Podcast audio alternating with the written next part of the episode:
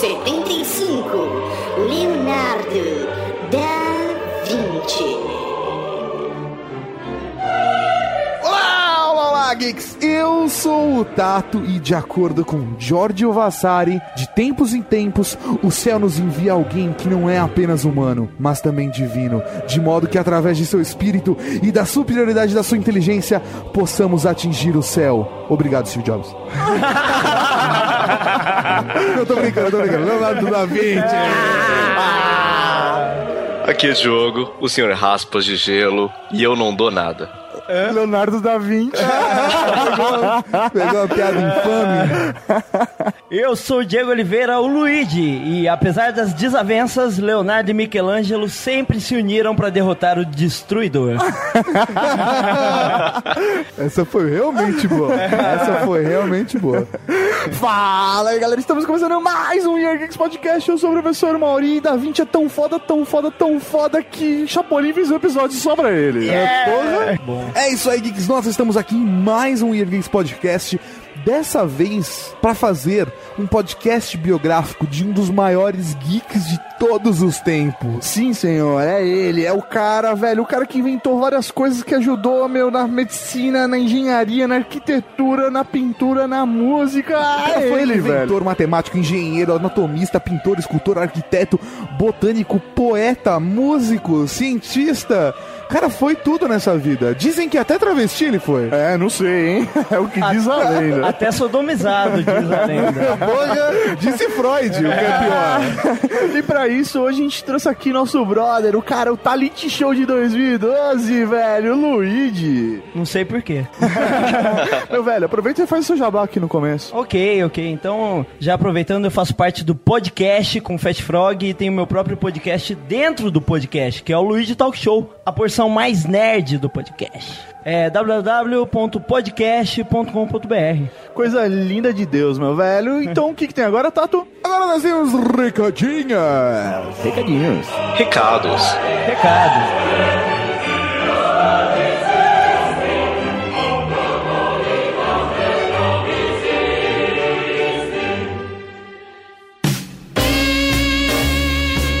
Recadinhos do coração. Coração não, caralho. Tá bom, recadinhos. Recadinhos, mal! Estamos aqui para mais um Recadinhos quinzenal do coração. É isso aí, professor Mauri. Vamos ser rápidos porque nós temos um programa longo, uma leitura de e-mails longa e muitos recadinhos para dar. Muitos recadinhos. Vamos começar por onde? Participações? Vamos começar com participações. Primeiro, o senhor Raspas de Gelo, que é quase um Mr. Rice Guy do Papo de Gordo, por favor. o cara participou do Nerdice 4, Teorias da Conspiração. Também participou do Geek Talk 3 sobre Thanos. Também participou no Telecast 39 da Ficção à Realidade. E também da cabine coletiva lá do nosso brother Mal Saldanha sobre Prometeus. Exatamente. E fora isso, nós também temos um beijo pra mandar pra senhora Raspadinha, que é. Ah, é verdade, né? O senhor Raspadinho de Gelo e sua senhora, senhora Raspadinha. Vamos lá então, professor Mauri, continuando. Nós também participamos do Jurassic Cast Hélio Perdido 11, o Cavaleiro das Trevas. É isso aí, fizemos participações lá no audiodrama, cara. É verdade, pequenas presa, frases, né? ficou muito presa. Só a única coisa que estragou aquele podcast foi a interpretação do Mauri, na minha opinião. Olha, é foda, né, velho? Eu não nasci é, pra isso, mas o importante é que minha voz cativante Você tá fez, Mauri, de coração. E é isso que importa. lá. É, isso. Obrigado Você por fez fazer sentir mal. Não, mas brincadeiras à Ô, parte. pessoal do Jurassic Cast, desculpa, tá? Vai tomar no cu, Mauri. Fora isso, nós também participamos, professor Mauri, do Radiofobia 91. Sim, cara. O Léo, ele publicou no Radiofobia 91 a nossa participação no YouPix, velho, de 2012. Exatamente, podcast como faz. Podcast Como Faz, onde nós fizemos 9.5 passos para se fazer um podcast. É verdade, então você pode ir lá ouvir o podcast que é a nossa palestra, né? O nosso bate-papo lá do YouPix. Sim, não podemos deixar de falar sobre o Pix, dando parabéns ao nosso brother Luigi, né? meu Exatamente, que ele ganhou o podcast Talent Show e ganhou, professor Mauri, Ah. uma assessoria, consultoria exclusiva do Léo Lopes do Radiofobia em nossa, New York. velho? Que beleza, cara! Ontem mesmo ele estava aqui no escritório, certo? Certo, ele já viu aí parte do nosso processo de trabalho, mas vamos dar uma assessoria mais completa Vamos pensando um no ano podcast. completo de assessoria. Olha só, velho, vale mais do que dinheiro isso, hein? Porra! Fora isso, professor Mauri, vamos agora combinar com a galera. Tá sendo um recadinho rápido, estão vendo, Recadinho, né? é assim, né? Meu, rápido, rápido, rápido. E o pessoal que vai tomar aquela cerveja com a gente de Sorocaba, mal? Como que a gente vai acertar com o pessoal quem vai, quem não vai, que horas vai ser e Seguinte, que lugar vai ser? No post aqui do podcast tem um formulário onde você vai escrever seu nome, o seu telefone e o seu Twitter pra gente saber quem é que vai e avisar realmente, confirmando que vai rolar dia 28. Já tá marcado, mas aí pra gente entrar em contato com a galera no Marcar mesmo dia. horário, etc. É e trocar isso ideia aí. com todo mundo. Uma dessas criar um grupo de e-mail, algo do gênero. Sim, mas É já tá o formulário aqui no post, você pode ir lá e colocar seu nome e seus contatos pra que nós possamos entrar em contato com você também. Beleza. Tenta colocar um e-mail válido, né? Porque a gente troca ideia com o e-mail mais rápido, né? Sim, mais fácil. Mais fácil. Beleza, bem então, mais professor Mauri, esses foram nossos recadinhos rápidos, você viu? Cara, eu queria agradecer o Etiane, velho, o Marcio Etiane, que Não, veio a gente vai falar disso melhor daqui a pouco. Como assim? Na leitura de e-mails. É mesmo? Ah, Ele mandou ah, e-mail? Ah, ah, ah, ah. Vamos mandar um beijo pra Maria. Ela Olha, sim. Maria o merece. Rafa merecem todo o nosso carinho. O Etiane, a gente fala sobre ele na leitura de e-mails. Beleza, então, meu velho, o que que tem agora? Podcast. Podcast.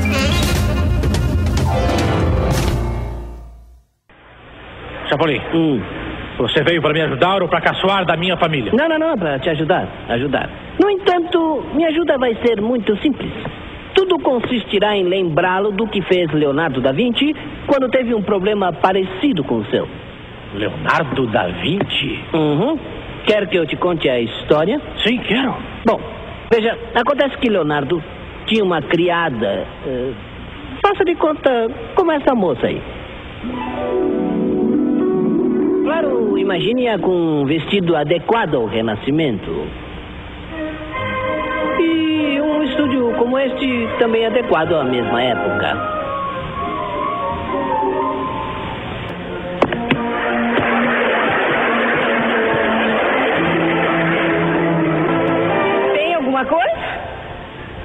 Bom, estou um pouco machucado.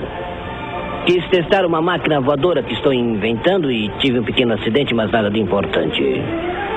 Ai, Leonardo, o senhor poderia imaginar uma máquina voadora. E sem dúvida chegará o dia em que as máquinas voadoras serão tão comuns que eu não estranharia que chegassem a ser populares os piratas aéreos. Ah, tá bom. É como eu digo.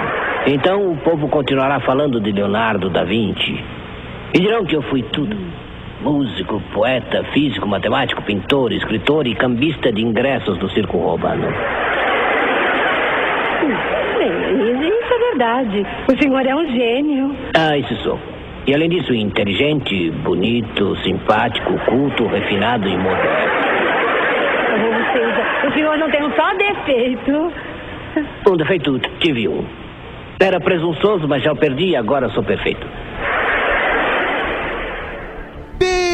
Beleza, hoje nós vamos falar aqui de Leonardo de Ser Piero da Vinci, também conhecido como Leonardo da Vinci. Simplesmente Leonardo da Vinci não é uma tartaruga ninja, velho, mas, mas o maluco é ninja, velho. Praticamente. Porra! É, na verdade é simplesmente Leonardo, né? É o, é o único nome que ele tem, porque ser Piero é filho de Piero e Da Vinci, que é onde ele nasceu. Então o nome dele é simplesmente Leonardo. Ele não precisa de mais nada, ele é o, Leonardo, velho. Exatamente, cara. E não é a tartaruga ninja. Ele que nasceu nas Itálias, como diria Leo Lopes, no dia 15 de abril de 1452. Não, e o Leonardo, pra quem não conhece ele, primeiro morra. Segundo, ele é, cara, uma das figuras mais importantes do Alto Renascimento. Ele é uma das figuras que mudou a maneira com que a humanidade vê uma porrada de coisa. Ele tem a essência do geek, e é por isso que a gente tá fazendo uma. É um bate-papo. É um bate-papo, né? Mas Porque a assim, gente não vai sobre a conseguir. história do cara. Não dá pra gente fazer um documentário sobre a vida do Da Vinci aqui, mas dá pra gente falar um pouco sobre quais foram as influências dele, qual é, qual é a história do cara e por que que que ele é foda? Sim, desde a sua infância, né, cara? Ele que já começou a vida dele um pouco mais difícil, né? Fora do, do, do padrão comum, né? Ele que não sabia quem era a mãe dele, né? Literalmente. Ele é filho de um pai putão, né? Cara, o pai dele é muito. Tem um documentário da, da, da RAI, da Itália, que mostra o pai dele, velho, como o maior putanheiro da história. É admirável. É admirável. Porque assim, o cara, ele não era capaz de ter filho com as mulheres dele, mas ele, ele teve filho com uma outra mulher, né? Com a camponesa. Com a camponesa. Por isso que o Leonardo é um bastardo. Ele é um bastardo, então, segundo a teoria do Tato, o pai dele, ele só comia Cara, cu, ele só né? comia cu, velho. Essa era a parada. É que a camponesa falou, na bunda não, aí ele foi lá e fez o filho. E veio o Leonardo. Ele veio o Leonardo. E as esposas mesmo do, do, do pai do Leonardo chamavam, né, ele de bastardo. Eles tinham ele como uma figura que não era da família. Sim, e por ele não ser da realeza, também assim, não ser um, um nobre, apesar da família dele até ser endinheirada, ele acabou- não tinha, não tinha como pegar uma profissão muito digna, né? Como posso dizer? Ele não tinha como pegar uma De alto profissão de escalão. alto escalão. Ele não podia se tornar um médico, um tabelião, algo do gênero. O pai dele era tão putão, só pra voltar, ele passava a mão na bunda das empregadas, cara. Era sensacional. O bebezinho recém-nascido, ele dando tapa na bunda. Vamos falar aqui de Piero, então, né? O putão, o putão da 20. Isso, o putão da 20. Não, porque na verdade, cara, o o cara era um grande filho da puta. Ele só foi ter mesmo um outro filho anos depois, quando o Leonardo já era um jovem adulto, né? Na infância mesmo, o Leonardo ele já se mostrou é, diferente das outras crianças mesmo. Então ele já tinha talento pra pintura, ele já tinha talento, ele já tinha aquela curiosidade, sabe? Aquela coisa de querer saber mais o porquê das coisas. Então ele sempre tinha essa coisa de, mas o porquê? Como é que faz? Como funciona? Então aí acho que tem dois lados, até em alguns lugares que a gente acabou pesquisando, mostrou um tio dele, né? Que era a pessoa mais próxima dele, da família, que foi o que mais incentivou ele a essa curiosidade. Porque assim, o pai dele, o Piero, não era um cara muito próximo, saca? Ele era uma pessoa mais distante. Então, o, o Leonardo acabou sendo educado pela família. E entre as pessoas da família que estavam lá pres- presenciais, né? Era o tio dele, que era um grande de um vagabundo, filho da puta. Era o que eu ia falar agora. O pai é putão, o tio é vagabundo. Olha lá o que deu, cara. O maluco é um gênio. Porra!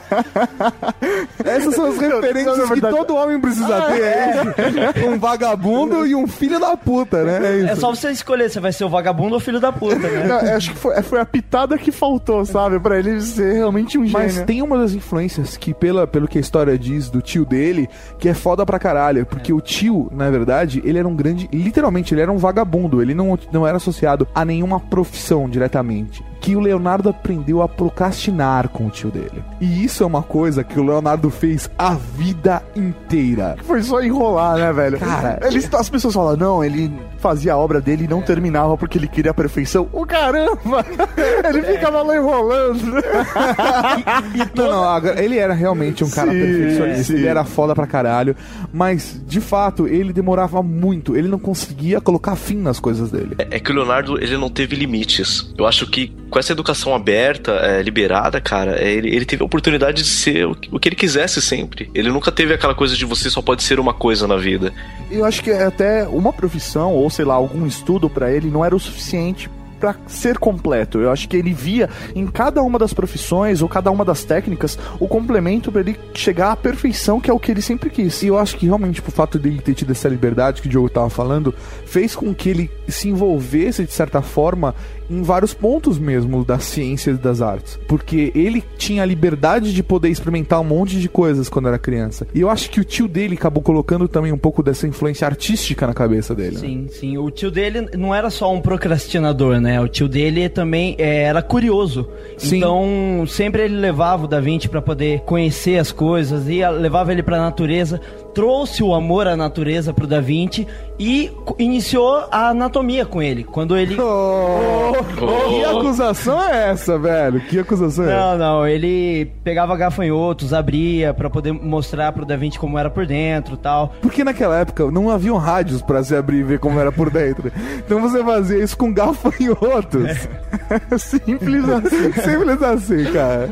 Que depois o Leonardo, quando ficou mais adulto, você sabe que ele abria, né? Não sei, você que tá dizendo. Ele abria, ele abria seres humanos. É isso aí, é o que eu tô dizendo.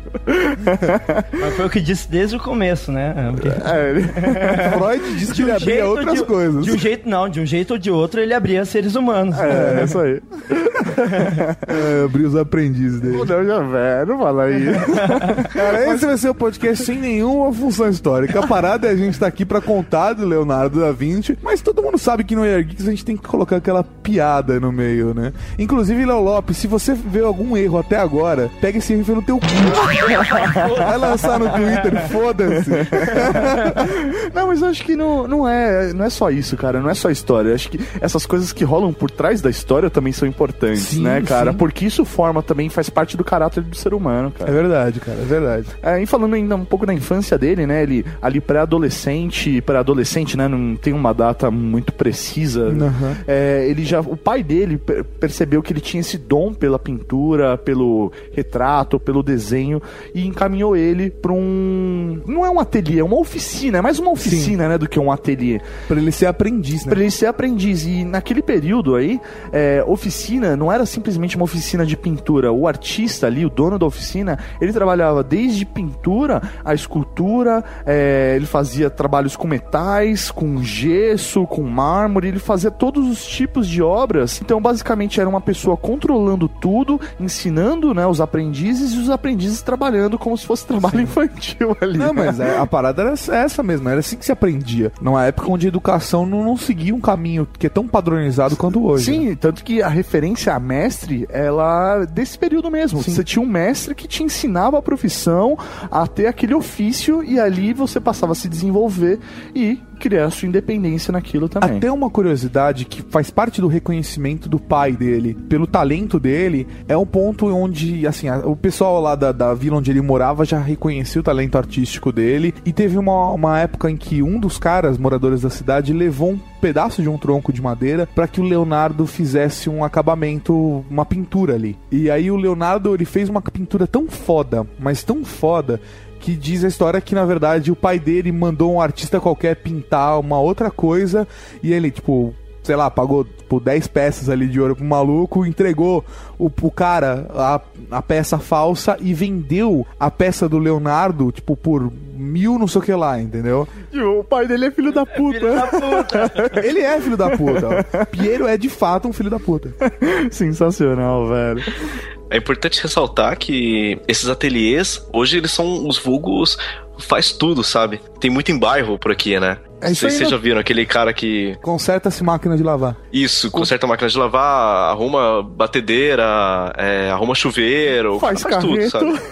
Pinta a casa. Só que a única coisa de diferença é que tinha mais um lado artístico do que o conserta-se máquina de lavar. exato, exato. É aí que aconteceu que com mais ou menos 17 anos ele foi levado pelo pai que, que viu outras imagens dele, viu o potencial que ele tinha e levou pro artista, né, o André Verroc, André Del Verrocchio. Verrocchio, né? Verrocchio. E mostrou tal. E ele falou: Não, então eu, eu cuido dele. Porque sempre é, eles ficavam como alojados mesmo dentro do ateliê. Não era É. uma coisa de, ah, eu vou lá das duas às quatro estudar. Não, morava lá e estudava lá o tempo todo. Mostra até o desprendimento do pai, né? O pai chegou, entregou o É. filho lá. "É, Você cuida dele? Cuida, acho que tchau. isso, eu acho que isso também fazia parte de uma cultura da época, né? É. cara? Sim, tudo era muito, muito cedo, né? É, Se e ele- casava muito cedo. Ele queria continuar praticando a filha da putice dele. né? Sim, Então, exatamente. Sem o filho em casa fica muito mais fácil de comer as mulheres É. camponesas ali, né? E assim, o, o o que, que ele tinha? Ele pegava os alunos para completar trabalhos dele ou fazer partes do, do trabalho, né? Porque ele tinha vários trabalhos para fazer e ele colocava o aluno ali para completar ou fazer alguma algum algum acabamento, alguma coisa assim, né? É, basicamente, só para fazer um contexto histórico, nesse período, é, os artistas, assim como o Verrocchio, eles eram contratados muito pelo governo para fazer peças para a igreja, ou para o próprio governo, ou famílias ricas, né? Então, existiam os contratos, literalmente contratos de trabalho, para que fosse feito pelo artista. Então, basicamente, ele começava a obra, criava todo o conceito dela, e aí ele ia passando para os alunos irem finalizando, fazendo acabamentos e coisas do tipo. Então, ele usava, assinava a obra, mas era feito por um coletivo da oficina dele. Exato. E o que acontece é que numa dessas pinturas, o Verrock. O Ve, Ve, Vegex. que desgraçado, filho da puta.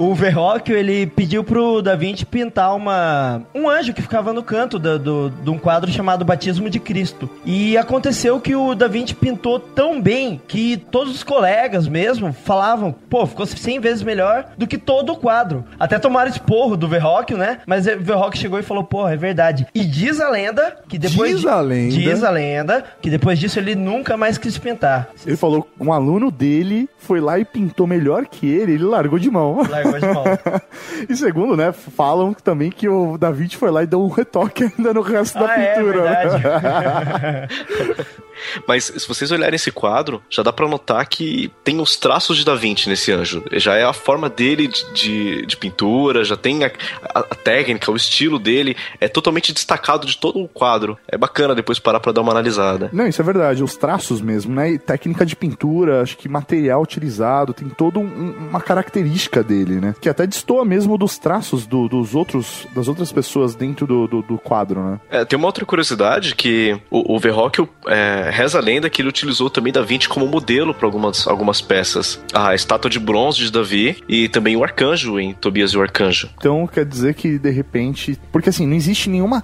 foto ou nada extremamente fiel ou que comprove como o Da Vinci realmente era, né? Existem é, até a... mesmo o conhecido autorretrato dele, não, não se tem certeza, certeza, que é um autorretrato. É. Era só uma das ilustrações que estavam perdidas ali no meio dos documentos dele. Porque, para quem não sabe, o, o Leonardo ele documentava muita coisa em texto. Ele tinha como se fosse tipo de um diário. Ele tinha um blog, né, dele. É, exatamente. um diário virtual. ele fazia então esses documentários realmente do dia a dia, desde informações sobre a obra, sobre ele, os sentimentos que ele estava tendo no momento e todas as pessoas à volta dele. Então, isso é legal porque as referências que se tem sobre o artista, sobre a figura dele, é a partir do, da própria impressão do dia a dia dele. Apesar de a única referência ser esse suposto autorretrato, o que dizem mesmo é que o Da Vinci ele era loiro e musculoso e era, um, digamos, pra época ele era lindo, né? Entre aspas. Não. Cara, mas isso é balela, não é, eu, sabe, digo, né? eu tiro essas palavras do próprio Verrocchio, porque ele falou que, no caso, para fazer essas, essas esculturas, ele usou um de seus alunos mais bonitos. E daí diz que é o Da Vinci. Ah, pura balela, cara. É, é, a mesma história do chat do UOL, sabe? Loiro, lindo, dos olhos verdes, entrou na sala. 20, 20 centímetros. Ficou estranho. muito estranho, cara. Eu fiquei quieto, porque rolou, rolou um silêncio constrangedor, né? Sodomia. É, foi mais ou menos nessa época mesmo Exato. que rolou uma sodomia, velho. O que que rola? Fez uma... É aquilo, né, meu? Sempre quem tá se destacando, rola as invejinhas, né? É. Isso pode ser, velho, é, e no Renascimento, pode ser, velho, no blog, em podcast, não importa o lugar. Sempre tem a galera da invejinha. E aí foi feita uma denúncia anônima, onde é, Leonardo da Vinci, né, e mais algumas pessoas foram acusadas de sodomia, meu velho. E aí ele foi a julgamento pela, pela própria igreja para ver o que aconteceria, né? Dizem que nessa acusação ele manteve relações sexuais com né, alguns dos seus colegas. Na verdade eram vários, né? Ali na hora da acusação tinham vários amigos juntos, né? Sendo acusados. Só que é aquela coisa, é, alguns eram influentes da nobreza, outros eram é, muito talentosos, então ia ser, de certa maneira, uma perda, né? Então eles resolveram deixar isso para depois. Ah, e aquilo, né? Aquele depois, Na, naquele, naquele período, né, a igreja ela era sustentada da boa parte pela nobreza. Logo, se um dos nobres é julgado, né, negativamente pela própria É, igreja, significa então, que né? um, um dos porquinhos iam, ia deixar de dar dinheiro, né? E aí então ele foi liberado justamente porque as pessoas envolvidas tinham certa influência e nunca mais se tocou nesse assunto, né? E por incrível que pareça, pelo resto da vida dele, ele não manteve mais nenhum tipo de relação amorosa com mais ninguém, é, É. de forma Não, propriamente não há, dita. não há de- Registros, nenhum né? registro de, de relacionamento do Leonardo com ninguém. Ou seja, o, Lea- o Leonardo, teoricamente, não teve filhos, não teve um relacionamento com nenhuma mulher e, teoricamente, nem com nenhum homem também. Apesar de, vamos, vamos considerar considerar que na Renascença também era uma época comum onde os homens poderiam se relacionar com outros homens, não, não tinha todo esse tabu que tem hoje. Apesar de não ser tão bem visto pela sociedade, sabia-se que isso era uma coisa que acontecia sim. Ah, assim, não, na verdade não é. Era tão bem visto quanto hoje, cara. Você acha? Ah, velho, é- existe uma perseguição enorme, cara, da igreja. Eu acho que não, não, não era assim. Eu acho que entre eles. Entre os artistas ali, existia, exatamente. podia existir uma permissividade. Aham, mas essa foi a minha leitura. Essa é a minha leitura da parada. Que Mas ali- era totalmente escondido, era Sim, algo na sim. muquia. É, o que aconteceu é que ele ficou traumatizado com a sodomia e nunca mais fez, virou Sheldon, né? Será? Ele se guardou pro homem certo e ele nunca encontrou. O homem certo, ah, Maurício. Michelangelo. Ah, tá bom, vai. Próximo Se bloco. fosse hoje, ele seria um podcaster, é isso.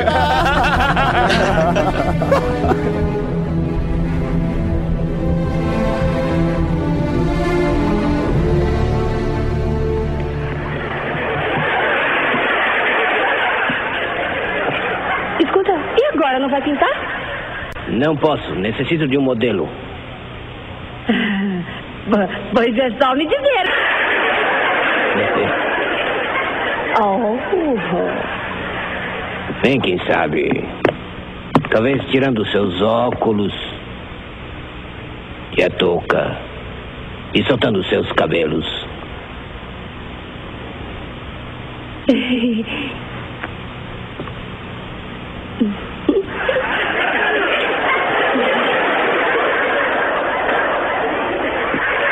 Me diga uma coisa. Alguma vez lhe disseram que você é bonita? não. Já imaginava. Você já acabou de fazer a limpeza? Sim, já. Hum, Mas me deu muito trabalho limpar essa tela que tinha umas manchas de tintas horríveis. Retrato de Lorenzo de Médici? Não. Sim. Vai- E esse retrato eu, eu, eu tinha que entregar Lorenzo de Médici que irá vir hoje à tarde. Esse deve ser Lorenzo de Médici. Agora que retrato entrego a ele? Ah, esse problema é seu. O meu é abrir a porta. Já vai, já vai. Obrigado, senhorina. Obrigado. Meu querido Leonardo, Dom Lorenzo. venha meus braços, caro maestro. Venha, venha.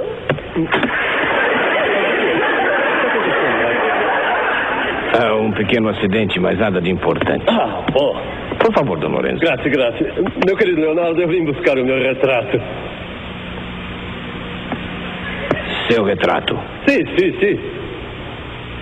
Hum, seu retrato. Sim, sim. Onde está? É... Ah, seu retrato. É... Leonardo da Vinci. Seu retrato. Você ficou de me entregar o retrato hoje, lembra-se? Sim, sim, Dom Lorenzo. E, bom, o que está faltando são somente ainda alguns retoques? Retoques? Sim. É vero, é. Eu creio que posso esperar aqui enquanto o maestro dá os últimos retoques em meu retrato, não é vero? Bom, talvez fosse mais conveniente que esperasse um pouco mais. Quanto tempo? Digamos que viesse dentro de uns seis ou sete meses. Leonardo da Vinci. Você me prometeu entregar o meu retrato no dia de hoje e não irei embora sem esse retrato, entendeu?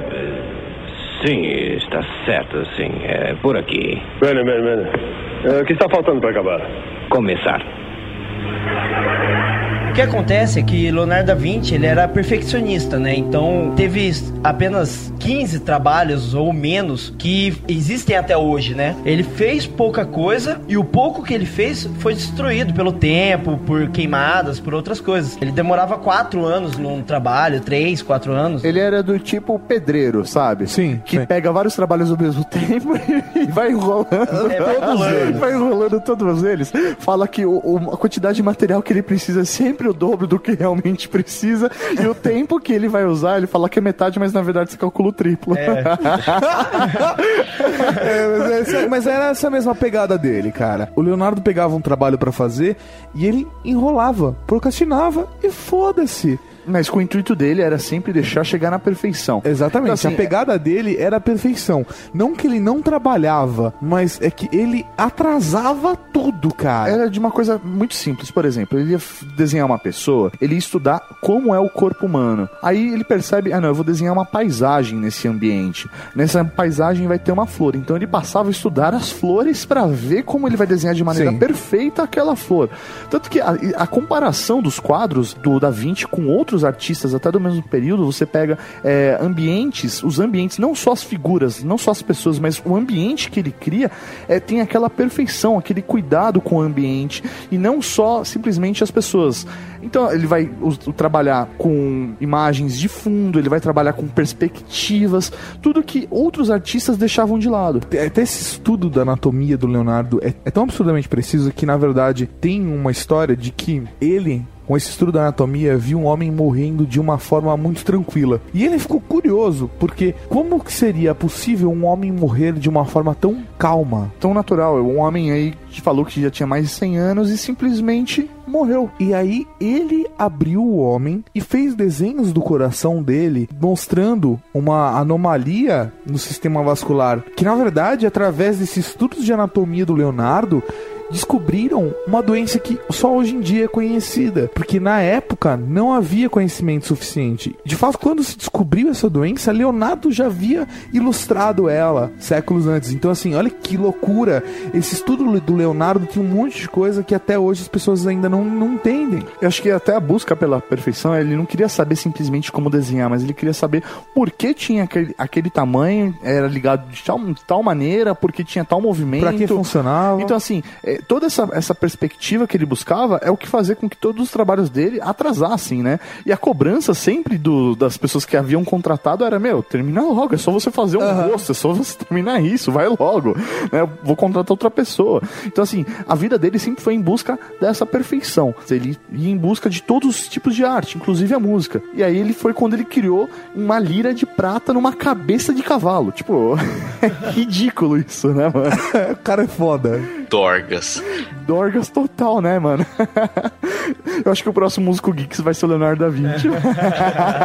É importante a gente notar também que Da Vinci era um cara de, de perspectivas e ao mesmo tempo ele era um, um matemático. Ele, ele, ele estudou muito, muita engenharia mecânica, geometria. Então a perfeição dele não era simplesmente uma, uma questão de ter detalhes, e sim de, de simetria, de pontos de vista. O que ele queria destacar, ressaltar, ele usava matemática, que era algo totalmente adverso dos outros artistas. Sim, sim. Ele tinha uma visão muito lógica da arte dele. Isso que é uma coisa muito doida, sabe? Quando você vê o conhecimento do Leonardo, quando ele tá criando mecanismos, que é um assunto que a gente vai abordar daqui a pouquinho, você vê que na verdade o que ele tá discutindo ali é física. E esse tipo de coisa você consegue ver claramente, por exemplo, nos primeiros trabalhos aí, o, o que ele realmente demorou pra fazer, como a última ceia, né? Onde ele cria perspectivas, onde ele quer dar destaque pra Jesus no meio, onde todos os pontos é, de perspectiva levam pro centro, que é onde está Os Jesus, ângulos, né? os ângulos, a, a, a- a disposição de cada um dos personagens daquele momento. E ele passou meses tentando descobrir qual cara colocar pro Judas.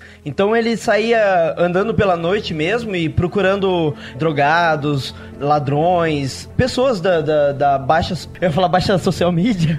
Da baixa social media. Também vale, também vale. Os guetos mesmo, né?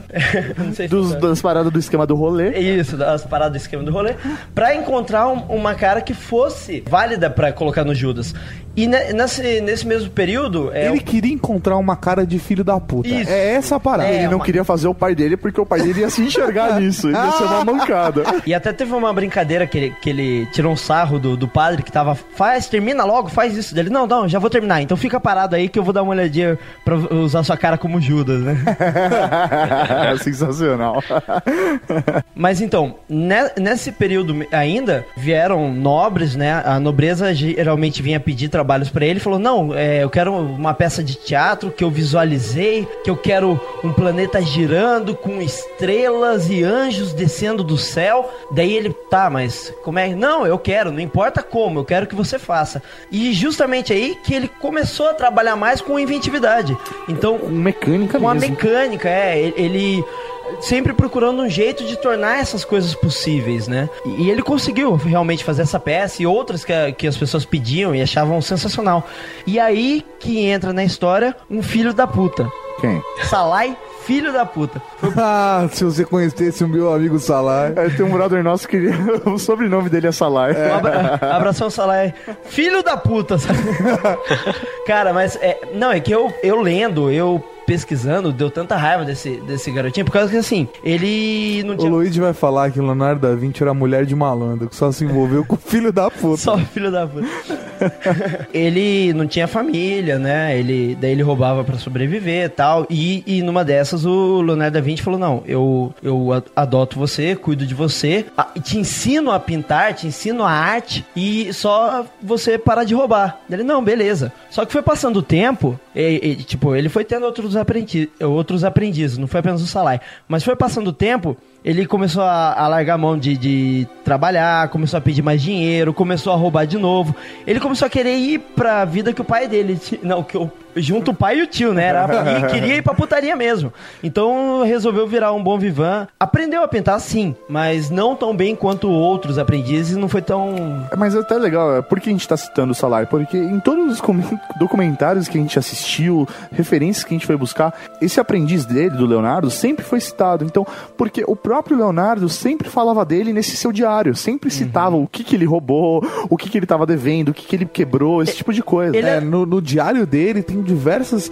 Porque assim, ele acabou adotando o Salah mesmo como um filho, né? Então, é, Ele o diário dele né? mostra esse carinho e o, o quanto ele investiu de, de amor e afeto pelo Salai. E uma coisa engraçada é que o, o nome dele não era Salai, né? É, Salar é um apelido carinhoso É, fazendo referência isso. a demônio, né? A, a diabo. É, a- a pequeno, pequeno demônio. Assim, o- Praguinha. Praguinha, é isso. Ele Praguinha. era o Praguinha. Na verdade, pode-se dizer que ele é um filho pródigo, né? Que sempre fazia merda e, e o Da Vinci ali, paciente, é, ele ia preso, ele, o Da Vinci pagava a fiança, ele continuava fazendo merda e foi assim por toda a vida. E por toda a vida mesmo, porque o Salar tava lá até os últimos momentos, até a morte do próprio Da Vinci. Isso. Uma das grandes participações de Da Vinci também foi na proporção áurea. Ele, ele sempre, em busca dessa perfeição, em busca de todo essa, essa, esse misticismo sobre como ser o melhor possível, ele sempre utilizou proporção áurea É sequência de Fibonacci, né? das- nas suas obras. É, Não é bem sequência de Fibonacci. A série de Fibonacci, na verdade, ela é só um subsídio para ele conseguir chegar na- na- nos cálculos geométricos. É, A sequência ela envolve números, né? Mas ela, a, a distribuição dela é baseada nessa proporção áurea, onde tudo que é um, chega próximo à perfeição, ela tem essa, essa, essa sequência ou essa proporção, né? De, de distribuição mesmo. Exatamente. Basicamente, é, acho que a gente vai ter que colocar a imagem no post, mas ele consegue calcular isso no homem vitruviano e também na própria Mona Lisa. Tem os estudos básicos onde ele cal- calcula os eixos e mostra como ele centralizou os olhos dela, o, o- o peitoral, a posição das mãos, tudo é perfeitamente colocado para atender a, a proporção áurea. Só uma, é, só uma pergunta no caso. O homem vitruviano não foi exatamente criação dele. Ele que conseguiu deixar ele perfeito, né? Isso. Partes do corpo não, não tinham. A proporção. Não eram. É, não eram. pro- assi- é, exatamente. Olha só. Marco Vitrúvio Polião. Olha aí. Por isso que veio o Vitruviano. Daí com o Da Vinci que ele conseguiu fazer, ficou perfeito com o quadrado e o círculo. Que é uma coisa meio doida, assim, questão de proporção, sabe? Sim. Tipo, o palmo ele tem que ser o comprimento dos quatro, de quatro dedos, um pé é o comprimento de quatro palmos, o côvado é o comprimento de seis palmos, o passo são quatro côvados, a altura de um homem é quatro côvados, sabe? Tipo, ele, ele vai fazendo os cálculos, assim, e você te- ele tem que ser todo proporcional aos, ao resto das peças do corpo. Então, como fazer ele ficar dentro de um círculo sendo, daquele círculo e do quadrado sendo exatamente proporcional ao resto do corpo? É, e aí que vem aquela brincadeira de que você com os braços completamente abertos dá a altura certinha do seu corpo. Olha só, porque se você for proporcional, né? É. Comigo deu certo, pelo menos. A sua envergadura é do, é do seu tamanho, é isso? Agora, vamos falar de tartarugas ninjas, vai. Não, mas Tartarugas Ninja não, mas eu acho que vale a pena a gente falar de Michelangelo. Porque ele conheceu em Florença, era um artista mais jovem do que ele e que tava tendo relativamente um certo sucesso, né? Um relativo sucesso ali no Eu meio. acho que aí o que mais bateu nele é porque o Michelangelo ele não trabalhava com pintura, ele não era aquela coisa classuda. Ele trabalhava, meu, ali batendo pedra mesmo, né? Fazendo pó, levantando poeira, velho. Todo sujo e tava fazendo sucesso. Até engraçado as comparações da época, né? Da, da- do estilo de vida do Leonardo com o estilo de vida do Michelangelo. Que a casa do Michelangelo era suja, cheio de pó e fragmentos de pedra que ele tava quebrando pra fazer as obras dele. É, é, o que acontecia era que o Michelangelo ele era, ele era totalmente intuitivo. É o que vem na mente agora é o que eu vou trabalhar. É o sentimento ali. É o sentimento. Já o Leonardo era o estudo, estudo, estudo e procurar a perfeição. Então, os dois batiam muito de frente, né? E tem até uma história de quando o Leonardo chegou em Florença, ele tinha visto um bloco gigante de mármore e achou lindo. E Michelangelo tava falando e falou, ó, é meu, tal, não sei o quê. E quando ele chegou pros, Pros chegou pra reis, né? nobreza e eles falaram: "Ah, o que que você quer trabalhar agora?" Daí ele falou: "Não, eu queria trabalhar com um bloco de mármore igual aquele que tá lá fora". Aí, tá bom, foram e tiraram o bloco de mármore de Michelangelo e É deram igual. pro Da Vinci. É igualzinho, é- era o mesmo. Da Vinci ficou puto da vida. Falou, como assim? Não sei o que dele. Não, só pode ser um engano tal. Daí devolveram e ele fez é, a estátua de Davi. Que beleza, né, mano? Imagina Nossa. se tivessem levado.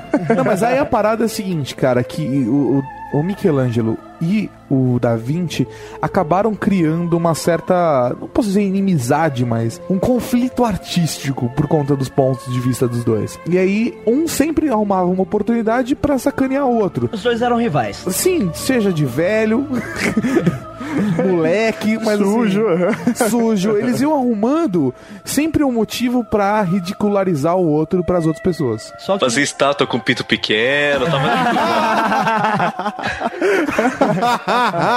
Então, aí aconteceu que uma vez o, o Da Vinci ele foi chamado para pintar o palácio, né? É, uma parede do palácio. E é, cerca de um ano depois, já que Da Vinci demorava muito para fazer pintar qualquer coisa, é, chamaram o Michelangelo para pintar outra parede de frente com essa parede dele, justamente para saber qual dos dois era o melhor. O, o- nenhum dos dois gostou da brincadeira, mas aceitaram porque falaram: não, eu vou provar que eu sou melhor que ele. Só que no fim acabou que nenhum dos dois terminou a obra e ninguém ficou sabendo o que Viu? aconteceu. Pedreiro. Pedreiro é assim, sempre começa e não termina, você tem que chamar outro É. pra finalizar.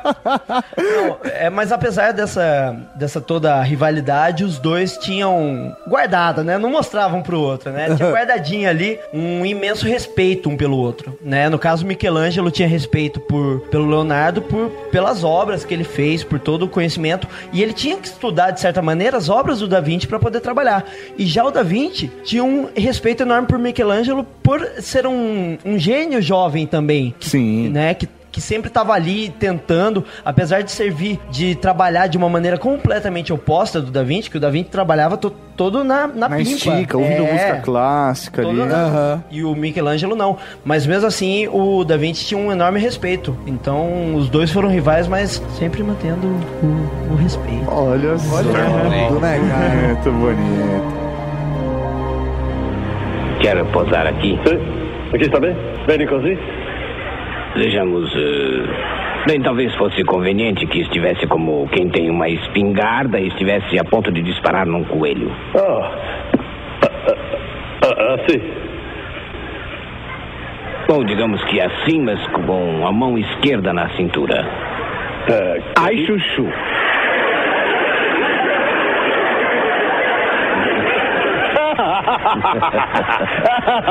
Dom Leonardo sempre rindo das minhas piadas. Leonardo da Vinci. Sim.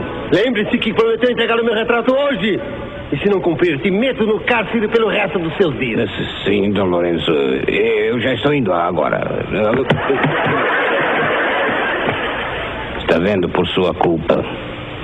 Oh. a- além disso, o Chico não era de fazer retratos em poucos minutos. O rosto somente, mas o corpo, o fundo e todo o resto. Ah, mas aqui tem um quadro que só está faltando a cara.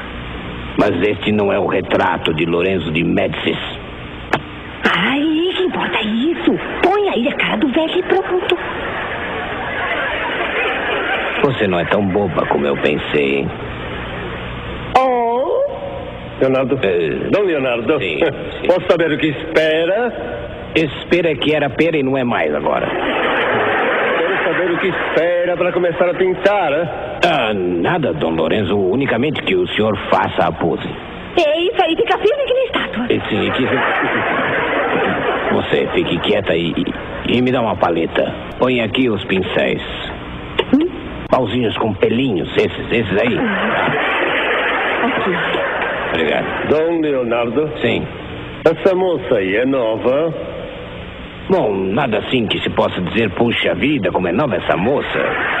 Eu diria que já está um pouco passadinha. Cara, e não foi só Michelangelo, uma das figuras que a gente já conhece de nome, que Leonardo da Vinci conheceu na época. Por exemplo, ele conheceu Maquiavel também. Cara, Maquiavel. Eu acho que o mais legal da vida de Leonardo da Vinci é que ele não é simplesmente um artista, um criador. Ele é uma pessoa política. Ele sempre foi envolvido na política local por onde Aham. ele passou. Porque ele dependia desse dinheiro, das aprovações, desses contratos com as, as cidades, né? Porque não era uma Itália unida ainda. Aham. Cada, cada Veneza era, um, era como se fosse um país, Milão era outro. Então, assim, existiam ali como se fosse os finais dos feudos e ainda não era uma Itália unificada, né? Então, cada uma das regiões tinha o seu líder. Então, ele sempre estava envolvido na política. E nessa, ele conhece senhor Nicolau Maquiavel, velho. E nessa mesma época ele trabalhou pro César Borgia, né? Que o César Borgia nada mais é que a inspiração de Maquiavel para a obra O Príncipe. O cara era um tremendo filho da puta e os fins justificam os meios ele. Ele não se importava com inocentes, ele simplesmente queria. Ele matava civil, matava todo mundo, ele tava cagando geral, cara. O que ele queria era apenas a vitória. Só pra E deixar o um pior de detalhe, tudo é que ele é, filho do Papa, velho. O cara é filho do Papa, mas o pior de tudo, o pior de tudo é que ele botava o Da Vinci pra criar máquinas pra matar as pessoas. Isso, máquinas traquitanas pra matar, velho. Olha como realmente a, a necessidade bélica, o que a gente falou até no último podcast sobre pólvora, ela move a humanidade, a moral. Um cara gênio, ele, meu, criava armas também. E o Da Vinci ele também tinha essa coisa de eu crio uma arma, tá? E o que, que eu posso fazer tanto com essa arma? Então eu vou criar, eu vou criar um canhão, mas eu, agora eu vou criar um canhão que solta 20 balas. Agora eu vou criar um canhão que se move na água. Vou criar um canhão que, voa. Ah, que solta balas que se fragmentam e machucam mais pessoas. Leonardo da Vinci foi o cara que criou o conceito do tanque de guerra, velho. Caraca. Ele criou também o conceito básico do helicóptero. Cara, olha que foda. Ele, ele viu uma necessidade e aperfeiçoava naquilo. Então vai desde criar uma arma, ou sei lá, alguma coisa que ele enxergava como potencial pra ataque, ele aperfeiçoava e criava alguma coisa pra aquilo. Ou simplesmente ele via os pássaros voando e falava: Meu, a gente tem que voar também. Eu vou criar uma solução pra isso. E ele fala: Se eu não conseguir criar, meu, alguém vai criar. E ele, meu, nunca parou de se dedicar ao estudo do voo também. Tanto que uma das preocupações dele foi criar um paraquedas, por exemplo. É. Sim, que coisa, que coisa lógica, né? Porque todo mundo tá tentando ali. Ele tava junto com alguns pensadores pensando em máquinas para se voar, mas ele foi o primeiro que pensou: e se der bosta? tá aí um gênio, cara. ele pensa fora da caixa, né? O cara pensa fora da caixa. Cara, um conceito foda também do que veio do, do Da Vinci é o robô. A, a parada de você ter como se fosse uma armadura que na verdade tinham mecanismos internos que fazia com que ela se movimentasse. É lógico, é lógico que eu não estou falando que Leonardo da Vinci construiu um, um ser mecânico inteligente ou nada do gênero, mas uh, o princípio do conceito da robótica ali, da movimentação de um ser com aparência humana, além. Porque não era só uma armadura aquilo. Era o que? Uma armadura com engrenagens pra movimento. Então, Sim. a ideia era o quê? É. Ter um ser humano ali dentro, sim, mas que as engrenagens, as roldanas, facilitassem o movimento daquela pessoa. Então, ele já tinha um estudo evoluído em cima disso. Se você não considera o, o Da Vinci o pai da robótica, pelo menos considere ele o pai da animatrônica, né, cara? Ele é muito mais um criador de conceitos do que de, de invenções em si, né? É, porque, pô, ele tinha uma necessidade, ele tava. Ele tinha uma visão muito além da época dele. Assim, não havia necessidade de haver um robô ou alguma armadura daquele tipo. Mas ele já pensava nisso, ele tava com um pensamento muito à frente das necessidades da, momentâneas, né? Ele tinha uma tarde. Cara, não, falando questão de guerra, o Da Vinci aprimorou uma porrada de coisa. A gente falou aqui de canhão, canhão triplo, etc. Mas ele, a- ele aprimorou catapulta, ele trabalhou o conceito de fortaleza, ele retrabalhou isso. Ele montou uma um tipo de canhão que era desmontável. Ele criou a tiradeira de pedras, aquelas bombas que se, fragmen que se fragmentam, como eu te falou, o helicóptero, embarcação armada. Ele montou um tipo de carruagem, tinha lâminas pra fuder a galera, um canhão giratório, ele já tinha, tinha bolado, o conceito de metralhadora. O cara era foda pra caralho. É, e até aquela coisa de parede de defesa. Meu, ele, ele percebia que nos ataques a galera sempre jogava escadas em cima das muralhas pra atravessar, pular o muro. Ele criou uma parede retrátil, onde a galera jogava as escadas, as pessoas atrás da defesa movimentavam a parede pra que as escadas do inimigo caíssem, cara. É muito foda. Sensacional. Mas o evento mais legal é a Trebuchet. Tribuchet, esse daí eu não, não tô lembrando agora, fala aí. Trebuchet, cara, você não lembra? Que é o conceito novo da catapulta, né? Isso, é a catapulta de contrapeso, né? É a catapulta que você vai, trava, trava, trava e solta. Então, assim, a catapulta, obviamente, já existia quando ele nasceu.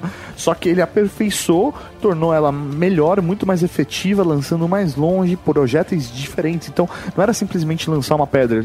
Com a catapulta dele, você podia lançar a maior distância, sei lá, um, algo pegando fogo. Então, assim, ele tinha essa preocupação em evoluir e tornar o negócio melhor, né? É, só que é, é louco esse conceito de pegar. O cara era um artista. A gente tá falando aqui de melhoramentos que exigem conhecimentos de engenharia foda pra caralho. Não é só matemática é, simples, entendeu?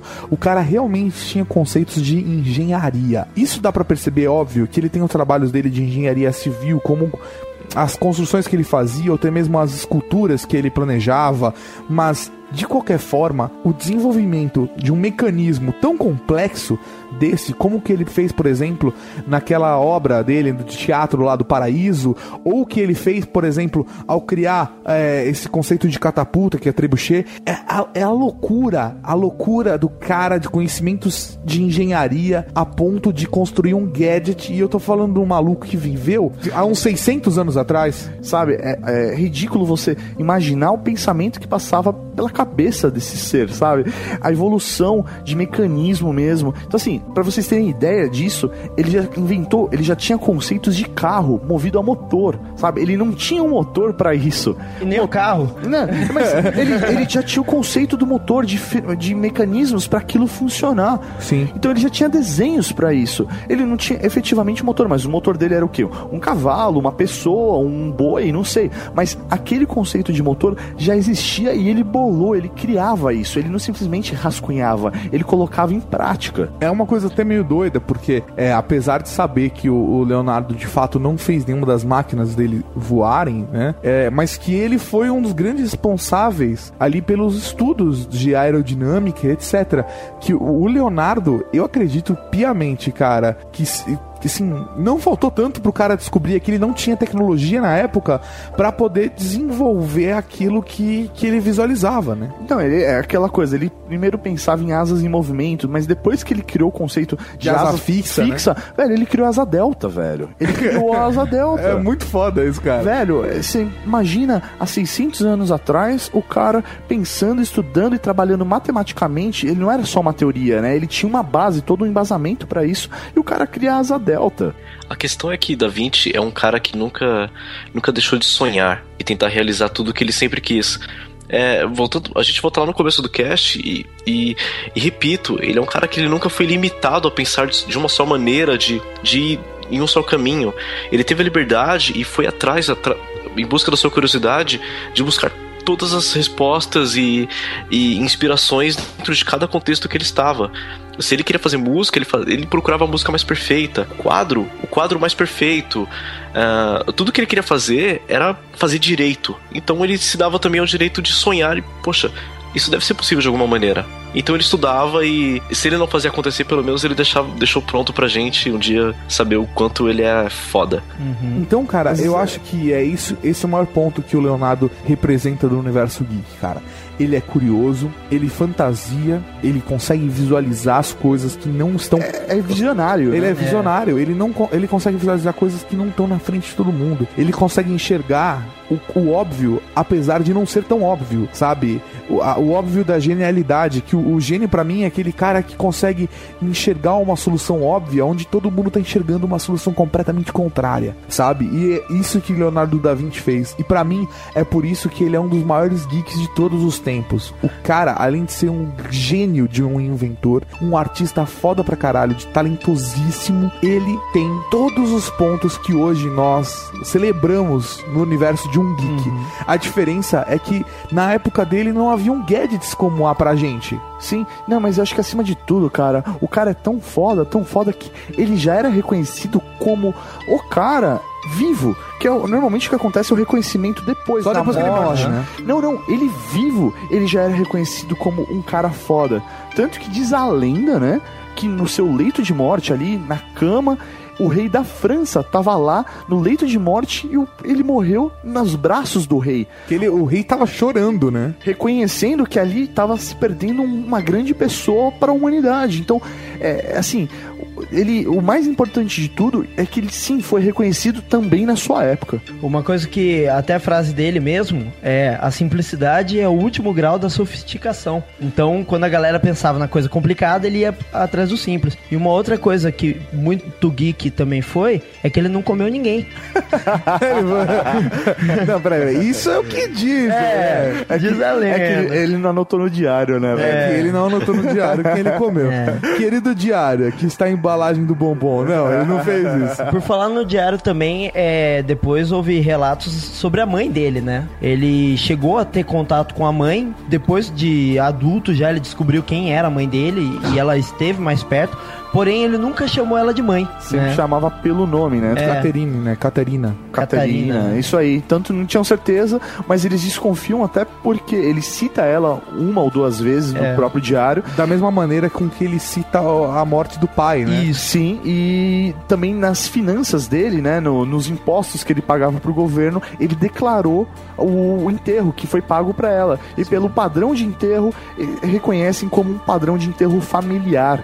né? Então eles fazem relação a essa mulher a ser a mãe do Da Vinci, que ele conheceu bem mais velho. Mas apesar dessa relação que ele teve com a mãe e com o pai, e, e mesmo assim ele chamava ela de Catarina, o pai, ele quando morreu, ele não teve tanto amor pelo pai.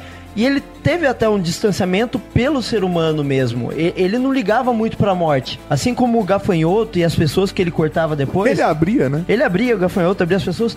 E quando foi aconteceu um enforcamento, todo mundo lá assustado, vendo o enforcamento e tal, ele pegou o caderninho e começou a desenhar o cara enforcado, entendeu? ele tinha um desprendimento, é, esse desprendimento social, amoroso, essa- ele não tinha esse apego natural que todos tinham. Então, a morte pra ele era simplesmente um fato da vida e ele encarava aquilo como natural. Ele não tinha por que se sentir mal, triste com aquilo. Ele era um puro cientista mesmo. Sim, né? ele, tem essa característica de, de, de cientista mesmo, de enxergar as coisas de uma maneira um pouco mais lógica, né? A questão é que Racional. grandes gênios tendem a ser frios. De alguma maneira. Eu não sei se há um estudo sobre isso, mas se vocês analisarem, todos os grandes gênios da história têm o seu contexto meio tido como uma pessoa fria.